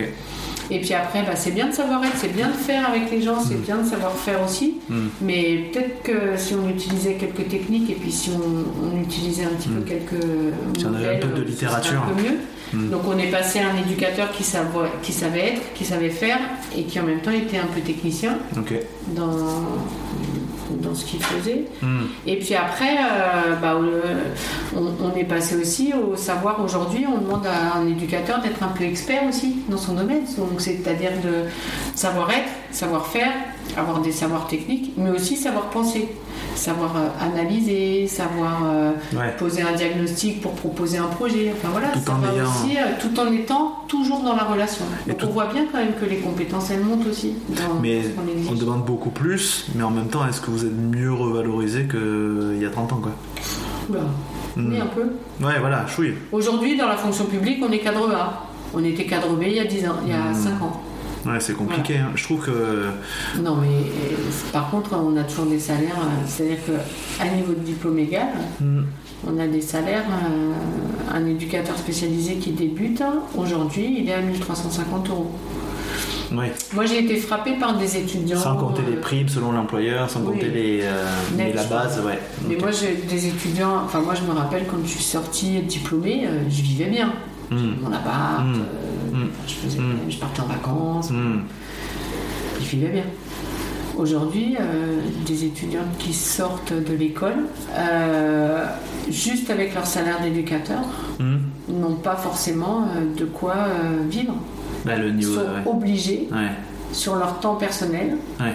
de faire des ménages, des babysitting, pour euh, amener euh, de l'argent pour vivre autrement. Parce que 1350 euros, c'est euh, si on rapporte à- au SMIC actuel qui est à 1210. euh, Alors moi, je parle en net, hein. je parle pas en brut. Hein. Mais c'est- il a combien un net Le SMIC? 1210, c'est le brut. il est- Non, mais 1210, je dis un chiffre, mais je crois que c'est dans les 1200, quelque chose comme ça, non? Ah, c'est brut Oui, Ah oui, d'accord. oui. Bon, enfin bon, c'est quand même pas. Dans tous les cas, c'est pas, c'est pas des F. Non. Et. euh, Et ouais. Du coup, ça, ça, Et tout en demandant beaucoup. beaucoup plus que ce qu'ils sont capables. Et c'est en compliqué. hein. reconnaissant pas leur une pénibilité, en reconnaissant pas une difficulté euh, à exercer ça. métier. Parce que certes, euh, c'est pas un métier du bâtiment, donc on n'est pas forcément confronté à des choses, mais c'est un métier qui est quand même compliqué, c'est difficile. Je pense que c'est difficile de, euh, de comparer des choses qui sont pas comparables. Non, mais c'est- c'est pas pour toi personnellement, mais ce que je trouve, c'est que souvent, euh, un artiste, par exemple, là, récemment, j'entendais un podcast où les artistes se disent euh, on n'a pas le droit de se plaindre parce que la plupart des gens nous disent euh, bah ça va, tu vis d'un truc qui te fait plaisir, qui te met. Et Mm. peu importe, l'important, enfin, ils triment pour réfléchir ou pour savoir comment survivre. En fait, le travail, c'est, euh, on, pourrait, on pourrait s'attarder là-dessus, hein, savoir ce que c'est Mm. un travail en fait. Mais euh, je pense que c'est surtout savoir qu'en fonction des besoins ou des capacités, des compétences de chacun, que tout le monde puisse vivre décemment afin que voilà. On a un acolyte qui nous regarde d'un air. euh, il est d'accord avec nous. on parle de Michel évidemment, on le taquine un petit peu. bon, il est euh, presque 4h du matin. euh, On est fatigué. ah, et puis surtout là, il attend le gâteau au chocolat que j'ai ramené. Ça, je, Non, je- mais- je vois qu'il y a une petite euh, attente là, euh, impatience. Non, mais c'est vrai que dans les représentations, en tous les cas, c'est pas pour opposer ces métiers, mais c'est vrai que quand on parle sur les critères de pénibilité, Mm. les critères de Ouais. fatigabilité, euh, on parle peu quand même du critère de, fa- Ouais. de fatigabilité ou de, de la difficulté à, Ouais. À supporter euh, Ouais. des situations compliquées. Enfin, je vois que ce soit en pédopsychiatrie dans des situations qui sont remontées, euh, euh, que ce soit en protection de l'enfance, que ce soit dans n'importe quel secteur, dans la précarité, etc. Euh, Il y a quand même des situations qui sont complexes à, à assumer. quoi.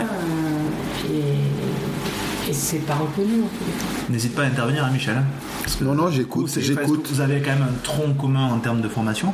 Ouais. Oui, Donc si tu as des, euh, des réflexions, parce que c'est vrai que ça nous questionne, mais tu peux aussi apporter. euh, non, mais moi je, je souscris à ce qui vient d'être dit. Et mon choix, si je parle de moi, mais je ne sais pas si Karine a terminé. Non, mais vous pouvez- Euh, et en fait, l'idée, c'est que ça soit une conversation. D'accord. Là, ça fait. En fait, quand les gens vont écouter, je veux y arriver. Là, c'est encore un peu galère. hein, C'est quand même au bout de cet épisode, j'ai un peu du mal à m'enlever du côté simplement intervieweur. Ouais. Mais l'idée, c'est qu'il y a un ping-pong pour que justement il y ait un peu de dynamisme et que les gens se perdent pas en mode bon, voilà, on m'a balancé Ouais. telles infos, c'est assez froid, c'est assez machin, je me représente pas, je m'identifie pas. L'idée, c'est d'arriver petit à petit à comment vous vivez tout ce que vous vivez.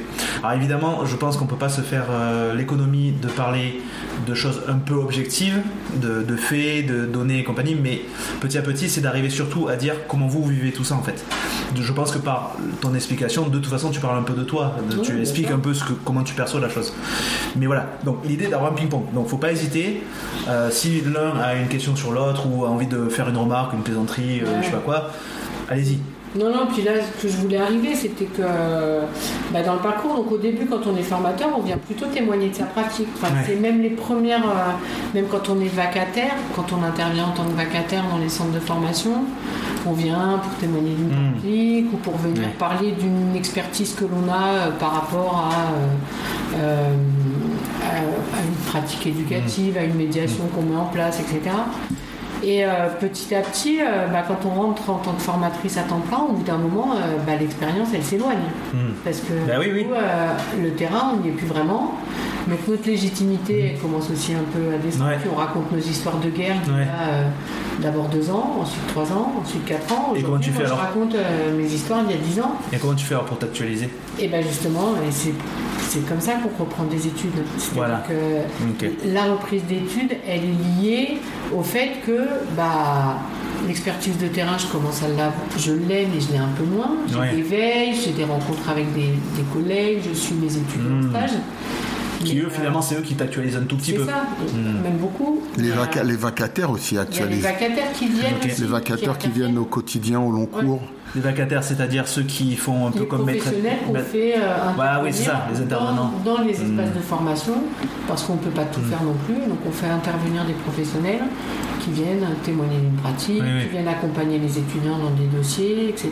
Qui sont sur des apports théoriques également, mais qui sont beaucoup issus du terrain.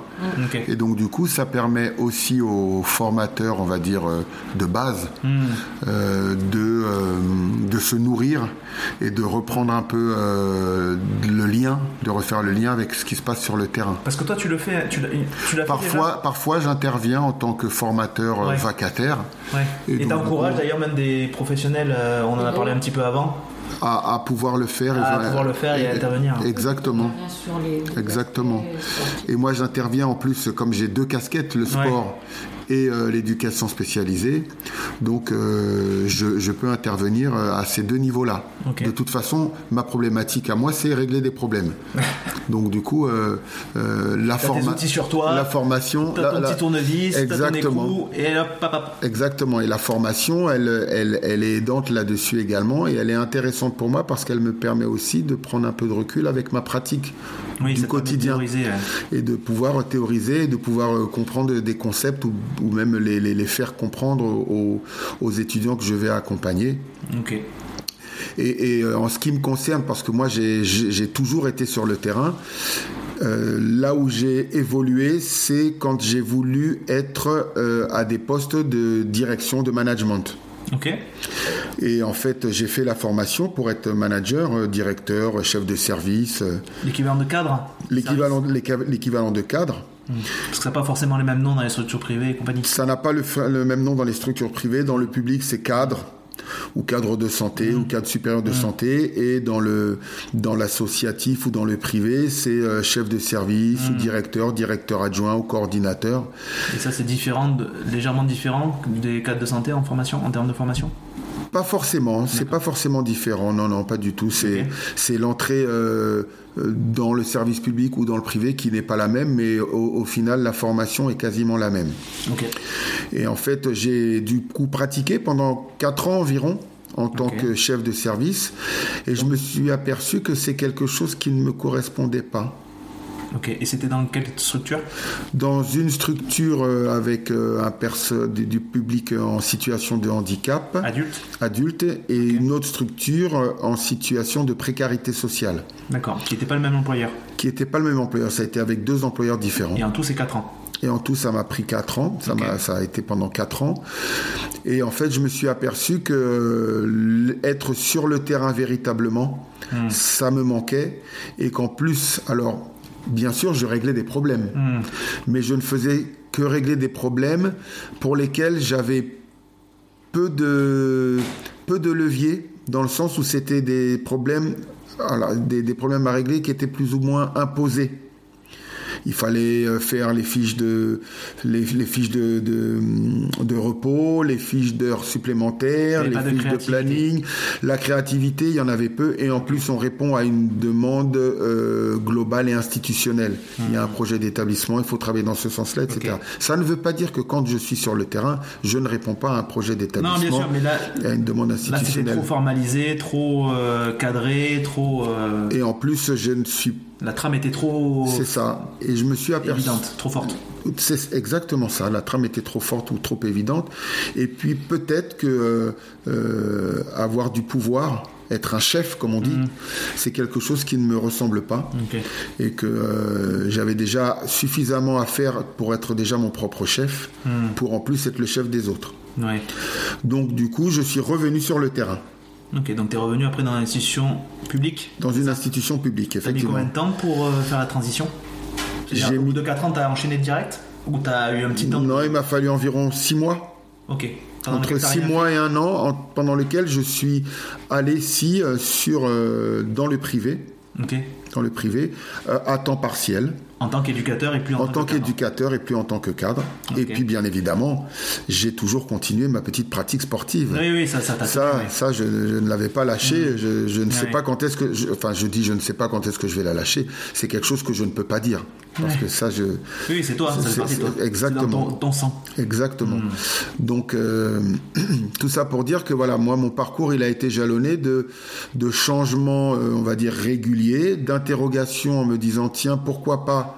Parce que c'était ça qui me motivait quand j'ai fait la formation pour être chef de service ou directeur. Ouais. Comment amener mon style, ma façon de penser, ma façon de voir auprès d'une équipe pour qu'elle puisse eh bien peut-être euh, se magnifier, se bonifier. euh, euh, Ce que je n'avais pas que, ce que je n'avais pas prévu, c'est toutes les contraintes liées à la fonction de, de manager, de direction, Ouais. de chef de service. Et ça, ça m'a rattrapé. Ouais. Et donc j'ai dit, ben, il vaut mieux que je ne le fasse pas. Ouais. Et ça me rend d'autant plus à l'aise aujourd'hui que je n'ai pas cette contrainte à gérer. Et du coup, euh, d'être éducateur euh, à temps plein, ça ne me pose aucun problème et ça, et ça m'a même. euh, Oui, tu te sens pas avoir rétrogradé non, pas du tout, pas du tout. Au contraire, je suis même beaucoup plus relâché que Oui. j'ai pu, j'ai pu peut-être l'être auparavant. C'est vrai que dans d'autres métiers, on s'imagine que pour diversifier un peu sa carrière et tout comme ça, on se dit qu'il faut aller toujours vers le, le haut, en, en niveau hiérarchie, avoir une promotion, être mieux revalorisé, etc. Mais nous avons la chance d'avoir des métiers certes différents tous les trois, mais avoir des métiers qui nous permettent de dire, en fait, c'est pas tellement la promotion ou la, la en grade qui nous importe, mais plus avec notre diplôme, qu'est-ce qu'on peut faire de différent et travailler dans différentes structures, travailler pour différents employeurs, différents services, différentes populations, Exactement, c'est le travailler dans métier. la théorie, plus dans la, dans la pratique, enfin c'est vachement intéressant ça. C'est le métier d'éducateur. Le métier d'éducateur, Ouais. alors on, on, on a, on appelle ça un éducateur spécialisé, spécialisé justement dans la globalité, spécialisé dans la pluridisciplinarité, Ouais, ouais. dans le public pluriel. Et, attends, tu me, justement, parce que là c'est un truc que je voulais quand même euh, aborder. C'est quoi un, un éducateur exact euh, Enfin, qu'est-ce que c'est plus précisément un éducateur spécialisé? Qu'est-ce qu'il fait? C'est quoi? Un é- Il, tra- il travaille dans l'éducation spécialisée. Eh ouais. Donc il Mais- tra- Pardon. Non, non, Un mais éducateur spécialisé, Ouais, il est auprès des publics en difficulté ou qui, qui ont des inadaptations et il permet à ce public d'être euh, moins mal et, et donc il l'accompagne dans euh, son parcours de vie où il rencontre des difficultés. Et la spécialisation de l'éducateur, c'est justement euh, d'être euh, pluriel dans sa, dans sa manière d'aborder les choses. Euh, Ouais. il, il peut accompagner vers des gens qui sont dans la précarité ou qui sont dans l'addiction ou qui sont dans le handicap. Et c'est ça la spécialisation de l'éducateur spécialisé. Ouais, mais pourquoi c'est pas un infirmier? Enfin, Ouais, euh, qu'est-ce qui distingue? pas, ouais, bah, ce qui distingue par rapport à un infirmier, c'est que euh, alors les deux sont dans le soin. hein, souvent on les opposés. Hein, ouais. dire euh, non, l'éducateur n'est pas dans le soin. Si, il est dans le soin, mais il est dans le. Je dirais que l'infirmier va peut-être avoir plus une base d'être dans le soin Mm. au sens de soigner Mm. et dans euh, étymologiquement, Dans le somatique. soigner, Voilà, dans le somatique. Et que l'éducateur, il va plus être aussi dans le prendre soin Ouais. c'est-à-dire dans accompagner vers le soin ou d'amener la personne vers le soin Ok. En prenant soin d'elle. Oh. C'est un peu des nuances, un peu sémantiques. Bah, T'inquiète pas parce que c'est ma question routinière qui va arriver. Mm. Qu'est-ce que le soin? Donc c'est parfait. Donc euh, voilà, et, et- et je dirais que l'éducateur spécialisé, ce qu'il a, c'est en fait, c'est que c'est un éducateur qui intervient dans, le champ de l'éducation spécialisée. Et le champ de l'éducation spécialisée, bon, on l'a dit, hein, c'est la précarité, c'est la situation de handicap, c'est le médico-social, c'est euh, Les addictions. l'enfance, les addictions. Donc c'est pas que le social.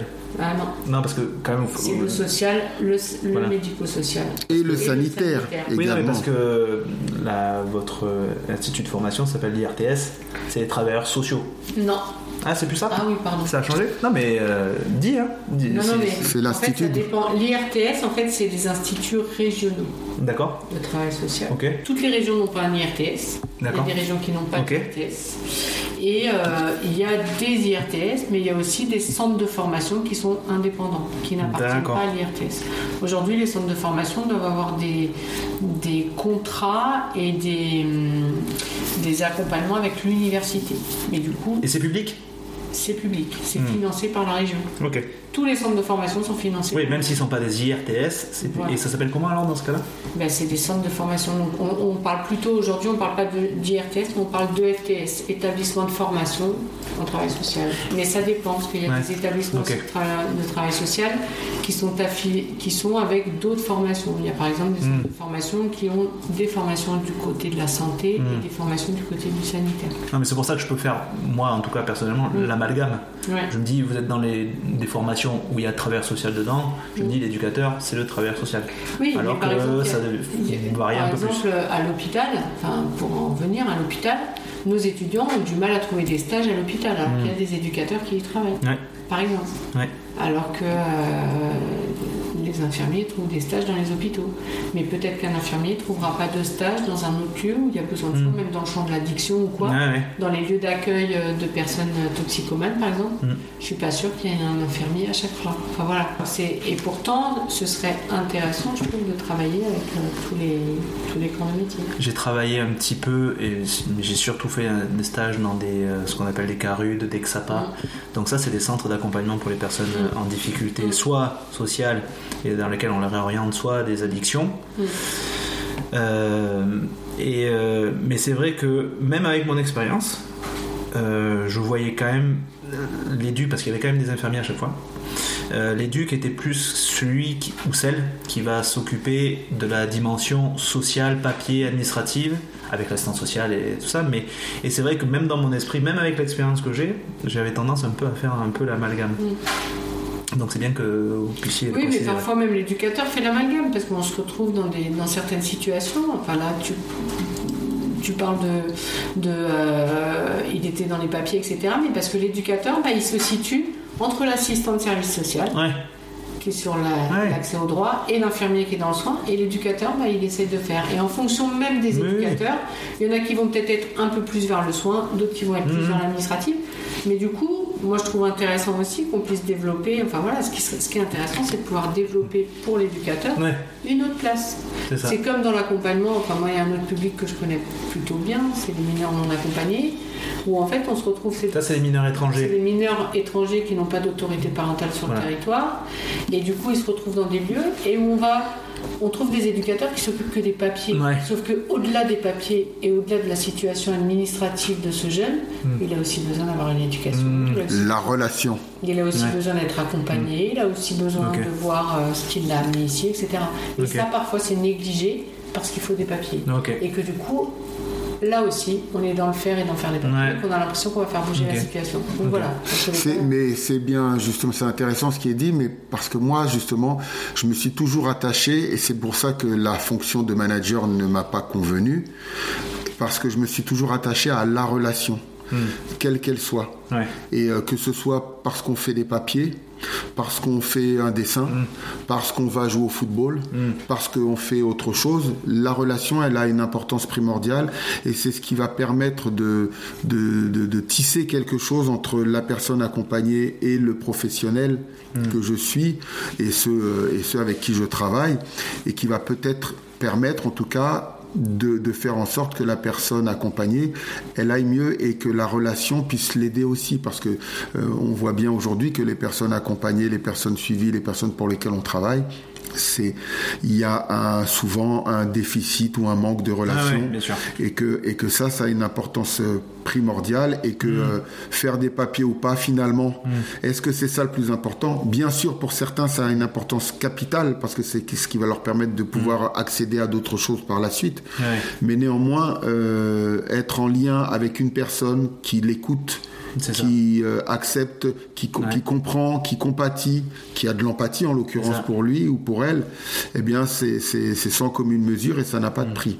Et ça c'est quelque chose qui me, qui me convient au quotidien. Et c'est pour ça que, et dans le travail social, et dans le sport, Mm.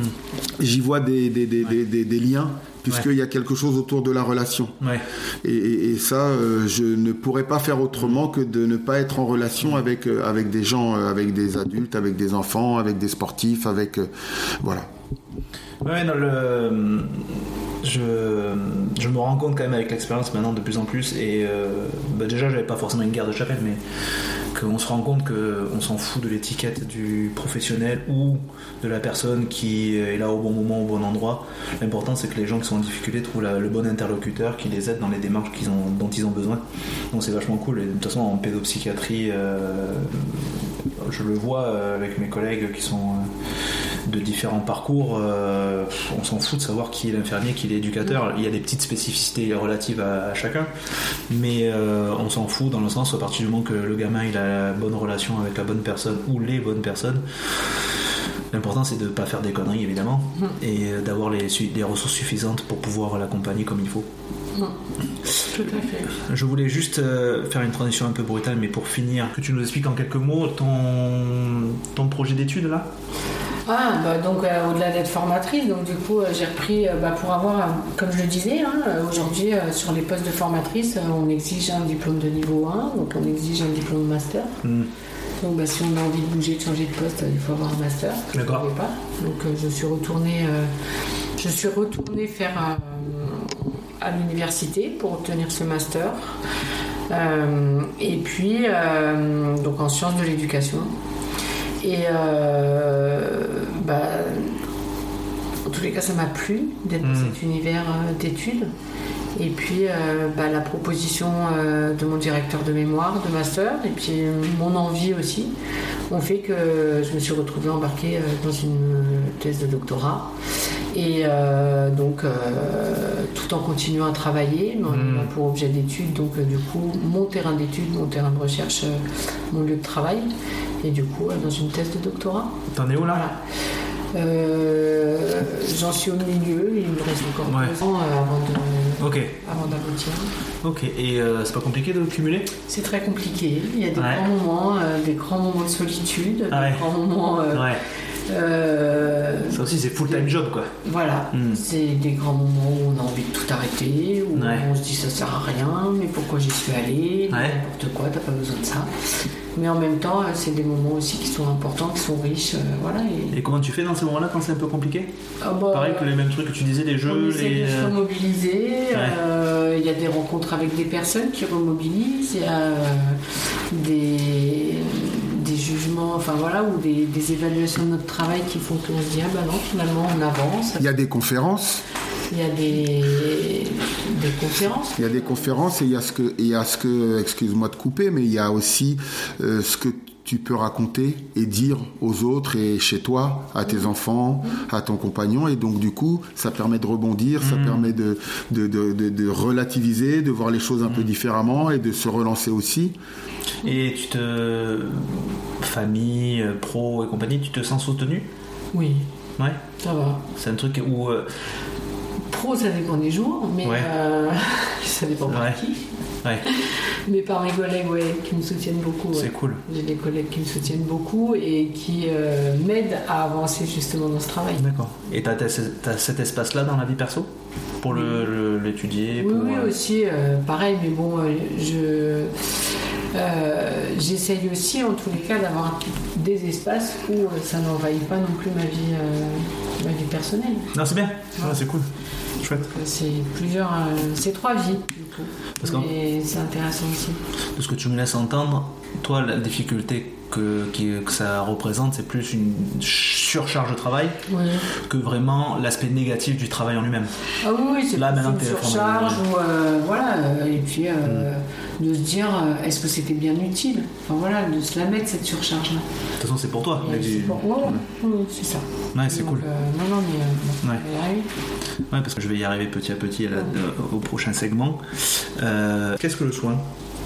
Bah, le soin pour moi, c'est se préoccuper de l'autre. Enfin voilà, pour moi, le soin, c'est de se préoccuper de l'autre, c'est de faire en sorte euh, de- d'atténuer euh, la souffrance de l'autre, euh, d'éviter en tous les cas qu'il ait, euh, qu'il ait mal, qu'il euh, qu'il puisse pas avancer. Enfin, voilà, pour moi, Ok. c'est ça le soin.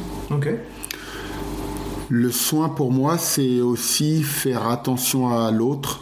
C'est aussi euh, le.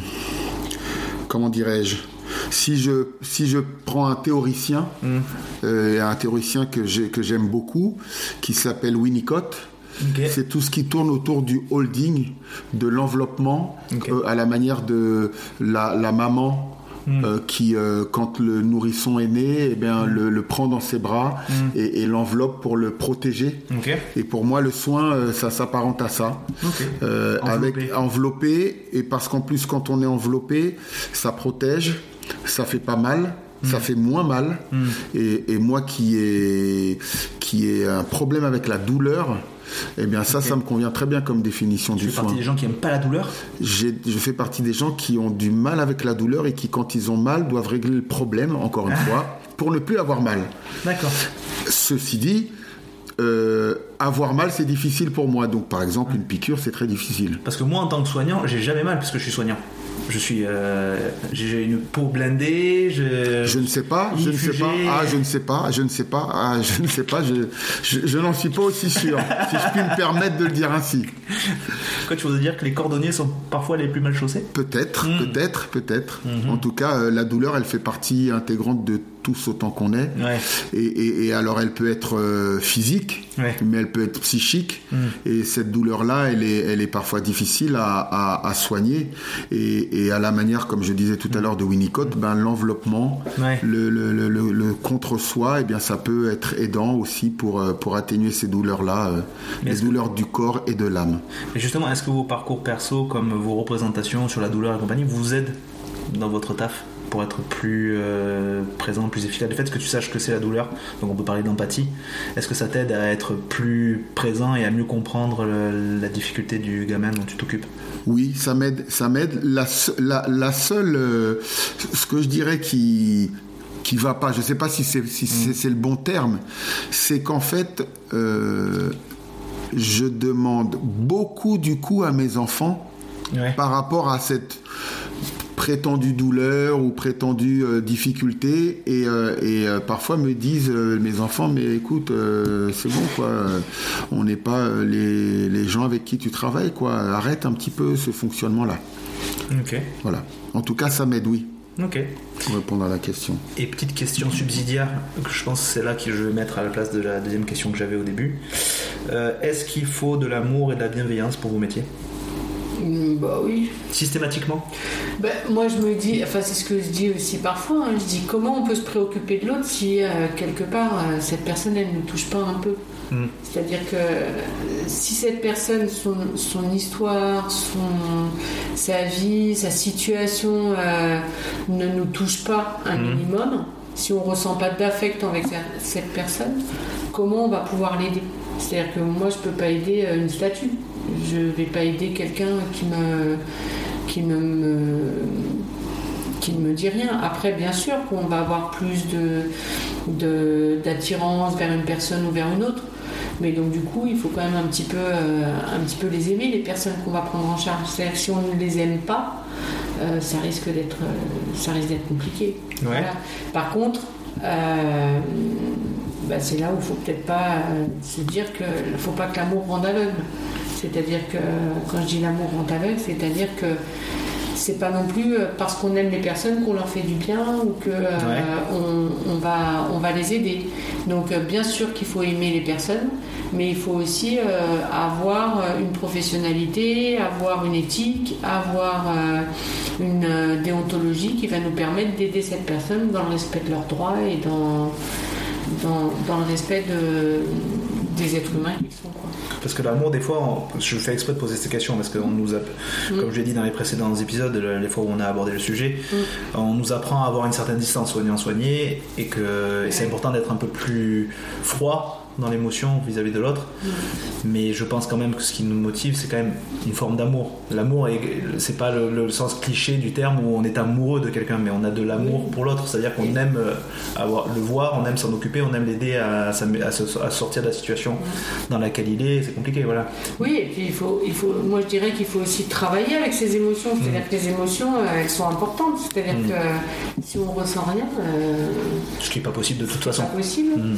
Mais, euh, ou alors on est psychopathe. Ouais, mais c'est Voilà.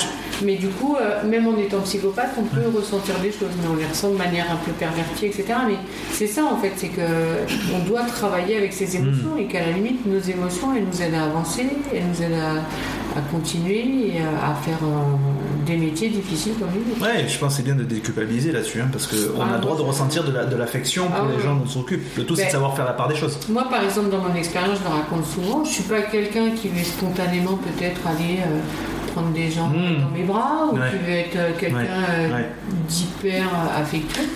Mais euh, je trouve qu'une fois, je me rappelle d'une situation, une maman, alors que j'y mets beaucoup, enfin voilà, Ouais. euh, mais une maman, à un moment donné, je l'ai prise dans mes bras. Je l'ai prise dans mes bras 5 secondes. hein. Mais euh, si je la prenais pas, elle s'effondrait. Et le fait d'avoir juste la prendre dans mes bras 5 secondes, ça a permis qu'elle s'effondre pas. Ça a permis d'aller au moins euh, jusqu'au point B. Et je l'ai jamais reprise dans mes bras. Et ça peut empêcher Qu'après, elle, elle n'a pas non plus profité de ce moment-là pour se dire allez, Oui, elle a c'est qu'à- bon, elle a- euh, euh, non, elle a ressenti. À ce moment-là, il fallait que je la prenne dans mes bras. Point. Ouais, Et, euh, et, et- et je ne saurais même pas expliquer pourquoi, qu'est-ce qui a fait que je l'ai prise à ce Mm. moment-là dans mes bras, mais il fallait que je la prenne dans mes bras. C'est des, c'est des éléments qui sont favorables à la relation aussi. Le fait que la personne en face pour qui on travaille ressente voit qu'on a de l'empathie, qu'on a euh, euh, quelque chose euh, autour de, de- de la sensibilité, de la dans la, oui, de la sensibilité vis-à-vis de sa difficulté, sans pour autant être froid et, et sans pour autant être, comment dirais-je, euh, c'est pas chaleureux, mais euh, on, on- on est, on est amis, on a des copains, on a des copines, on les aime parce qu'on on a, il y a, y a une chaleur fraternelle. Ouais. Et là, c'est un autre type de chaleur. Ouais. Et ces personnes-là, quand, elles- quand, quand elles sont accompagnées, lorsqu'elles ressentent ça, eh bien, ça permet de cimenter encore plus la relation pour pouvoir les aider à, à travailler. Et c'est pas parce qu'en plus euh, on, on les prend dans nos bras ou on les cajole ou quelque chose. C'est que c'est la, c'est euh, comment dirais-je, l'importance qu'on leur accorde. Ouais. La prise d'importance qu'on a, on peut très bien euh, euh, être euh, quelqu'un qui, qui, qui, qui peut-être ne montre pas ses affects, mais qui prend à cœur la difficulté de la personne et qui va l'accompagner jusqu'au bout, euh, dans les bons et les mauvais moments, qui va même être cadrante envers cette personne. Et ça, ça, ça, ça témoigne aussi d'une prise en compte de la personne telle qu'elle est et de sa difficulté, et ça cimente la relation. Mais est-ce qu'on est capable. Ah, tu veux dire quelque chose quand même Non, je dirais, oui, je dirais aussi que c'est pas parce qu'on aime quelqu'un qu'on va tout accepter de lui aussi. Et c'est aussi euh, pouvoir euh, se, lui poser des limites, lui poser euh, un cadre, etc. Aimer Mm. quelqu'un, c'est aussi bah, lui permettre d'avancer, d'avancer dans un cadre. Oui, c'est là où le professionnel intervient. C'est-à-dire qu'on leur montre, on leur montre en face que effectivement ils ont des humains en face, Ouais. que ça leur permet d'avoir une autre façon de voir les choses extérieures à eux, qui peuvent peut-être les étayer, peut-être les aider, peut-être les structurer, et en même temps euh, ils savent qu'à un moment on met une limite parce qu'on est des professionnels. Mais je trouve ça dur moi avec les gamins parce que quand j'étais avec les adultes, euh, la distance était beaucoup plus facile parce qu'il y avait beaucoup plus de rapports de force et beaucoup plus de rapports de à adulte où ils ont déjà passé un parcours. Nous, on est là pour se protéger, puis parce qu'il y avait beaucoup de toxicos, euh, beaucoup de criminels et compagnie. Donc, du coup, il fallait que je me protège et que je les protège eux aussi en me protégeant. Là, depuis que je suis avec les enfants, je trouve que la, la barrière elle est beaucoup plus fine. Et c'est difficile, surtout quand j'ai, pour, je pense à des gamins dont je m'occupe depuis le plus longtemps, parce que normalement, les gamins dont je m'occupe sont pas là forcément euh, des années, ils sont là quelques mois, une poignée de mois. Là, il y en a un auquel je pense euh, que j'ai depuis deux ans. C'est vrai que des fois, je me pose la question à quel moment je suis le professionnel qui m'occupe de lui, à quel moment je suis l'adulte qui m'occupe de lui. Euh, parce qu'il y a nécessairement une porosité dans l'affect. Lui-même euh, est dans cette démonstration d'affectivité vis-à-vis de moi. Euh, et je peux pas nier qu'il me touche pas. Bien sûr.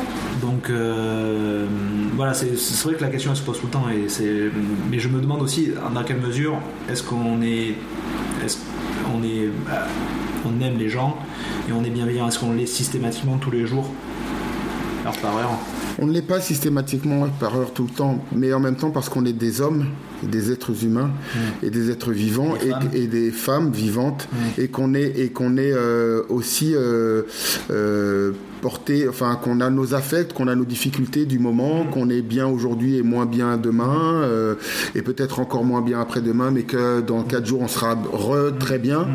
Et que et que c'est pareil en face pour les enfants qu'on peut accompagner ou les adultes qu'on peut accompagner et que ça participe et tout ça, ça, ça se régule.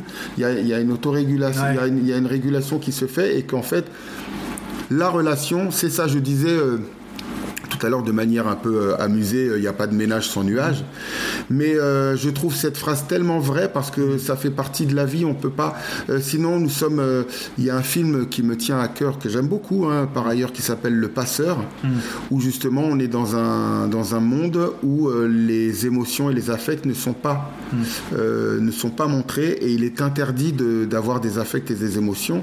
Et le passeur est quelqu'un qui va expliquer à un enfant, à, à l'élu, que les émotions existent Ouais. et qu'il peut avoir des émotions. Ouais. Et, et- et- et justement, euh, c'est tout, c'est tout l'intérêt. Euh, si on n'avait pas d'émotion, les choses, elles seraient, euh, elles seraient très ordonnées, Ouais. très carrées, et on ne pourrait pas, on avancerait d'une certaine manière. Ouais. Là, en ayant des émotions, et on le voit bien euh, dans notre métier Mm. et dans le monde qui nous entoure, qu'on est, on est fait avec les émotions qui nous traversent au quotidien. Et c'est une grosse pédagogie d'arriver à le film Vice Versa, qui est Ouais. certain Disney, mais qui a aidé un peu quand même pour certains, euh, à comprendre ses émotions et à pouvoir les exprimer, parce qu'on se voit qu'avec nos gamins, euh, les gamins dont je m'occupe, euh, des fois je m'en veux hein, d'être pas en forme ou d'être plus en colère ou plus ou trop peut-être débordant d'affection pour eux positive. Mais en même temps, dans ce que tu dis, ça me fait penser au fait que bah, ça les aide aussi de savoir que l'autre, comme eux finalement. À la fois on est différents et en même temps comme eux, donc ça les aide à se construire. C'est, alors c'est une phrase peut-être un peu bateau, parfois on dit oui mais c'est la vie, mais c'est, c'est- c'est si vrai aussi. C'est que aujourd'hui euh, il fait soleil, demain il pleuvra. Aujourd'hui je me suis levé en forme et demain je le serai peut-être moins. Ouais. Et ça fait partie des choses qui nous animent et qui, et qui nous permettent justement et en, en, en- en ayant conscience de ça, je, je, je pense qu'on peut être euh, encore mieux justement et plus armé pour Ouais. pouvoir les, les, les accompagner ces personnes Ouais. et ces enfants. Et puis, enfin, moi, je trouve qu'il faut aussi euh, prendre l'autre comme il est, mais comme il est au moment où il nous parle. C'est-à-dire Mm. que euh, il faut accepter aussi que l'autre ne nous dise pas tout, Non, que l'autre euh, ait sa part cachée. Mm. Il ne faut pas réduire l'autre, dans tous les cas, et réduire la personne dont on s'occupe à un symptôme, euh, Mm, une bien sûr. problématique, Oui, quelque chose. Donc, ouais, Ouais. mais c'est pas, enfin, ça paraît évident, mais euh, euh, moi je trouve qu'il faut aussi permettre euh, aux personnes dont on s'occupe bah, d'avoir des secrets, d'avoir le droit de pas dire Ah ouais. des choses. Et ça, euh, sans qu'on le juge ou sans qu'on dise c'est un menteur, ou Mm. qu'on- sans qu'on dise euh, pourquoi il, Non, bien sûr. ou il nous cache ça, etc. Euh, ça c'est aussi important. Oui, bien sûr, mais Il faut ça- ouais. aussi accepter que l'autre fasse Oui, que nous on fait parfois. c'est c'est partie de la bienveillance et de la- de l'accepter tel qu'il est. C'est ça. Effectivement. L'aider à ce que. Voulais finir ma pensée de tout à l'heure. L'aider, dire que moi je me sens pas bien ou que je me sens bien aujourd'hui, c'est au-delà de ça, de- au-delà de lui montrer qu'il y a un autre possible, c'est lui montrer qu'il est possible d'exprimer ses sentiments, d'exprimer son état, Ouais. d'exprimer son humeur. Parce que beaucoup d'enfants, mais même des adultes, sont très empêchés à ce niveau-là et ne savent pas qu'ils ont le droit, mais ne savent pas aussi qu'ils ont des émotions Ouais. et ils ne savent pas qu'ils ont le droit de l'exprimer. Et donc c'est très intéressant à ce niveau-là. euh, mais le tout c'est d'arriver à trouver de nous parce que des fois euh, c'est facile, on peut se faire un peu bouffer aussi. C'est très- c'est- pas pleurer, t'es un garçon. C'est- Ah, il y a ça aussi. C'est très vrai, c'est très vrai, mais moi je m'oblige, enfin je m'oblige. C'est quelque chose que je ne m'interdis pas et je dis aux enfants avec qui je travaille et je l'ai dit tout Ouais. au long de mon parcours Ouais. professionnel aux personnes que Ouais. j'ai pu accompagner. Vous avez le droit d'avoir des émotions et vous êtes et c'est important de pouvoir les nommer parce que nous on est là aussi pour les recueillir parce que malgré tout, euh, même si parfois je suis en forme, pas en forme, Mm. etc. C'est mon métier et j'ai et j'ai et j'ai et je il me semble que je que, que c'est important de pouvoir avoir cette capacité à accueillir, à recueillir cette, cette difficulté, cette émotion. Alors bien évidemment, pas seul, c'est pour ça que je parlais en préambule et quand je me présentais que l'équipe avait beaucoup d'importance pour moi et qu'elle me permet de, me, de- elle me permet de nourrir ma réflexion, Ouais. mais l'équipe a également aussi euh, cette, cette euh, fonction qui est que je, veux, je peux lui dire, là je suis pas en forme Ouais. et, et elle va me dire, bah, écoute, on va prendre le relais. Ouais, mais c'est encore galère quand même. Je vois avec les professionnels, de, même entre eux, de se parler. Même ça, ça veut dire, on demande à des, à des gens dont on s'occupe de faire un travail que des fois, nous, en tant que professionnels, on ne fait pas entre nous. C'est très difficile d'ouvrir la carapace euh, entre collègues ou dire je me sens pas bien.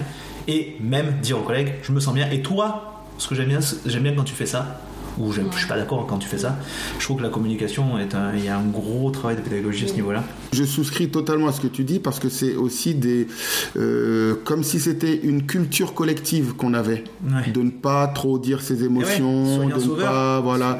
C'est ça. et donc femme, et donc euh, du coup euh, j'ai pas à avoir d'émotions euh, mais tiens en ce moment on te sent pas trop. Ben ouais parce que j'ai des soucis. Et puis, et que c'est normal. Ouais, ça. Voilà mais mais en même temps il faut pas trop le dire quoi. Ah ben non, on est censé avoir un diplôme et avoir tout, tout savoir une fois qu'on a le diplôme. Enfin, en tout cas, nous, pour les infirmiers, euh, c'est assez flagrant. Ouais. c'est Bon. un peu le cas pour les Ouais. éducateurs spécialisés ou même les EJE ou même les assistants de services sociaux euh, Donc, communiquons. c'est ça Communiquons. Partageons. On arrive presque à la fin. Donc déjà, je vous remercie euh, de m'avoir euh, parlé de tout ce que vous avez vécu et c'est vachement intéressant. Je vous propose deux possibilités. Il y a aussi à la fin une petite recommandation culturelle, activité comme ça, comme ça les gens euh, peuvent se dire euh, bon bah, pourquoi pas j'irai, ça me fera un peu sortir 5 minutes de la tête de l'eau. Mais est-ce que vous voulez faire le petit jeu de savoir, je vous donne l'idée, le principe d'une euh, information et vous devez en deviner euh, l'intérêt, le contenu. Est-ce que vous voulez faire ça? Ça, ça peut prendre quelques poignées de minutes et après on, on arrive sur la fin tranquillement. Ouais, pourquoi pas. Donc, en mars 2022, en tout cas noté par l'Est républicain, un dentiste s'est fait reconnaître aux États-Unis de façon négative. Pourquoi? Faut pas lire ma- mon info. Un dentiste s'est fait reconnaître? Négativement, il a fait parler de lui avec une réputation assez négative, mais est-ce que vous sauriez pourquoi? Parce que c'était un arracheur de dents coûte que coûte et que du Non, coup les... Il avait plus de dents. Moi, je dirais qu'il avait plus de dents ou des dents abîmées. un dentiste s'est fait reconnaître de manière négative. Ouais, il a fait parler de lui et euh, pas en bien, mais pour des raisons bien précises. Ah Ben, parce que alors moi euh, alors on a euh, voilà, et pour moi il a il arrachait tellement de dents que euh, même après il savait il, il diagnostiquait même pas pour lui il fallait arracher T'es des pas dents. loin, t'es pas loin de l'idée. T'es pas loin de l'idée. Ou alors c'était un tueur. Non, c'est trop loin là. Là, t'es trop... Faut trouver un juste milieu. Ou il surfacturait les Non. Il mettait des fausses dents à tout le monde. Oui, mais pourquoi? Enfin, Pourquoi? pourquoi? Pour qu'il ait des belles dents. Non, mais enfin, euh, comment il en est arrivé là à mettre des fausses dents? Il regardait plus si c'était une carie ou si c'était un truc, mais. Non. il a- non. Il y a un peu sa notion à lui là, de ce qu'il dit d'arracher, Je me rappelle pas. arracher Ah, les dents. ben, il a, les dents qu'il arrachait il les remettait aux autres. Non, non, non, il y avait, euh, il, il y avait un but précis qui était certes de mettre des euh, prothèses, mais comment il en est arrivé là? Parce qu'il avait il a non je sais Reste dans, la- dans cette idée là d'a- d'arracher tout ça. Faire mal aux gens. Ouais. Ah faire mal Ouais. aux gens, faire mal aux- faire- Alors qu'est-ce qu'il fa- qu'est-ce qu'il faisait? Non, mais qu'est-ce qu'il faisait? Comme il leur comme il leur faisait Il mal. leur pétait les dents ou quoi Exactement. Un dentiste cassait intentionnellement les dents de ses patients afin de pouvoir les réparer. Waouh. Un dentiste américain a été reconnu coupable de plusieurs charges dont fraude à l'assurance après avoir cassé volontairement les dents de ses patients pour les obliger à souscrire à des soins supplémentaires, lui rapportant des millions de dollars. Et ça, c'était en mars 2022. Avant-hier quoi. Le pompier pyromane. Oui, c'est pareil. Voilà. Ça, c'est euh, assez dingue, quoi. De toute façon, euh, euh, le nombre de... de- Ou l'éducateur maltraitant. Oui, oui, c'est ça. Ou celui qui, d'une certaine manière, bon, déjà on le fait des fois pas intentionnellement, mais on peut induire une situation compliquée parce que ça nous renvoie des trucs. Mais en plus, il y a celui qui va pousser l'autre à se sentir mal pour pouvoir dire Ah, Oui, c'est le syndrome aussi de.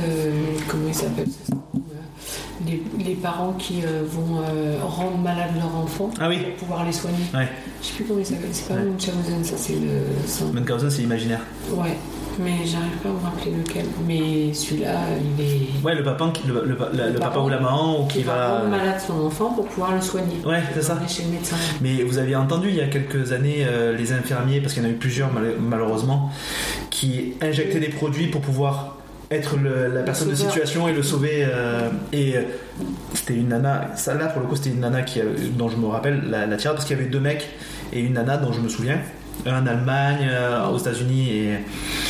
Je sais pas s'il y a eu en France. Et euh, la nana, la tirade, qui c'était la première dont j'avais entendu parler, elle disait Je m'ennuyais dans mon service. Et ça n'a pas empêché qu'il y ait des décès. hein. Ah bah bien sûr. Mm. Un jeune homme est devenu bleu, mais pourquoi? Pour quelle Parce raison? qu'il avait froid. Mais il est devenu vraiment, sa peau est devenue bleue. Ah, bah il a arrêté de respirer. Il voulait ressembler au Schtroumpf.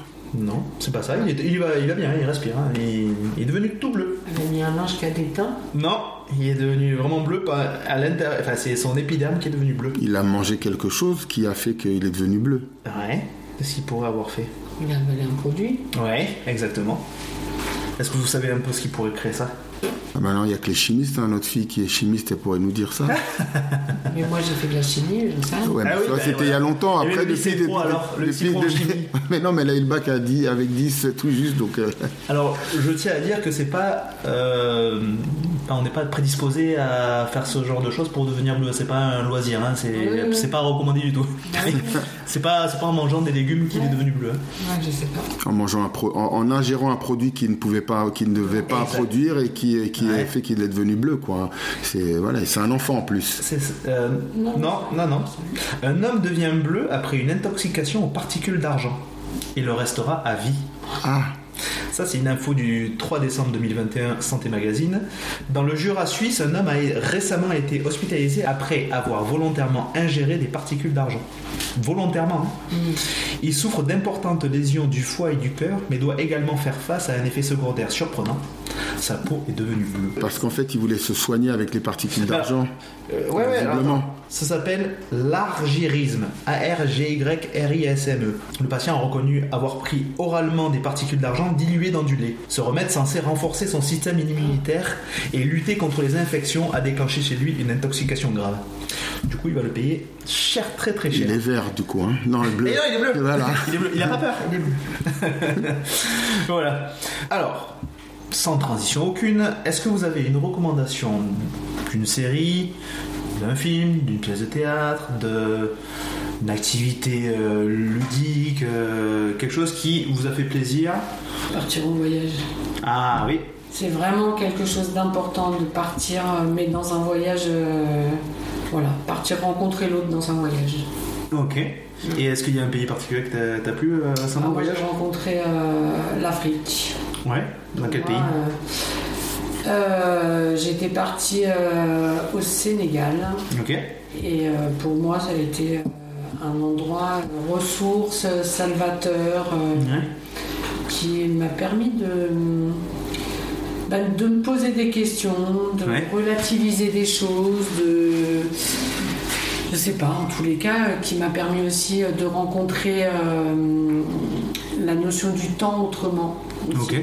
Et ça, c'est important. Enfin, on en Ouais. parlait tout à l'heure de Ouais. ce décalage parfois, de passer d'un espace Ouais. temps à un autre ou d'un espace à un autre.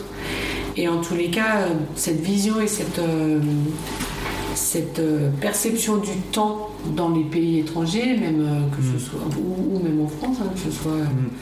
euh, aux Antilles ou même quand on passe de Paris à la province, Mm. euh, de la campagne à la ville. Mm. Enfin, la notion Ouais. du temps n'est pas la même. Ouais. Enfin, la, la sensation Ouais. du temps n'est pas la même. Et moi, ce serait ça. C'est vraiment faire des voyages et rencontrer l'autre.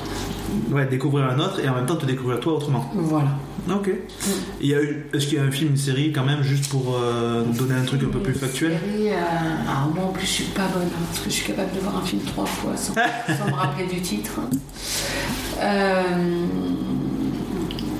Les JO, par exemple? non, mais je vais trouver. Ok, je vous pose la question à Michel.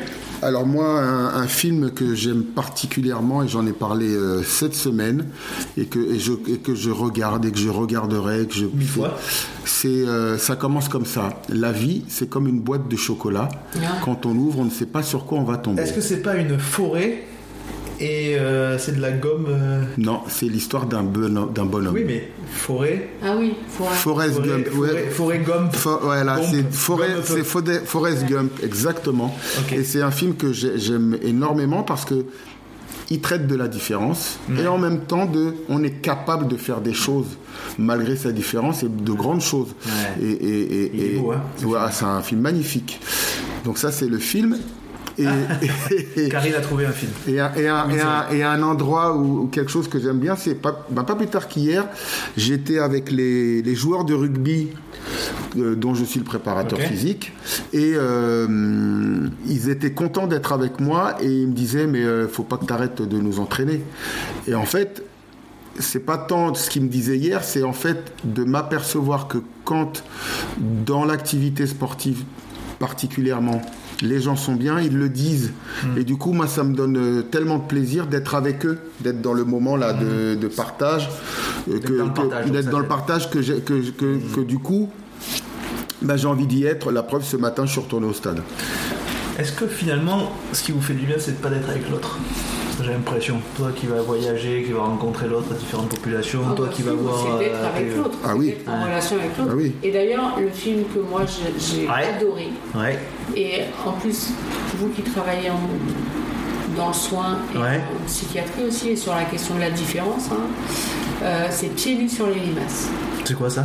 J'adore ce film. Un film magnifique. C'est un film magnifique sur l'histoire de deux sœurs qui se retrouvent euh, au moment, alors c'est dramatique au moment, mais au moment du décès de leur mère. Ok. Et en fait, euh, c'est l'histoire d'une. euh, bah, une des sœurs a réussi dans la vie, elle est devenue avocate, elle a un mari, des enfants, une belle vie. Et la deuxième, euh, bah, du coup, qu'est-ce qu'elle va en faire? Au moment du décès de sa mère Parce qu'elle vit dans une cabane aménagée au fond du jardin. Ouais. C'est une artiste euh, qui est euh, un peu perchée, qui vit dans son monde, dans sa bulle. euh, et voilà, et du coup, elle n'a pas bien réussi sa vie. Mais du coup, faut voir le film pour voir un petit peu ce que fait cette, euh, ce que cette retrouvaille, ce que ces retrouvailles entre ces deux sœurs euh, vont provoquer, les messages que ça laisse, etc.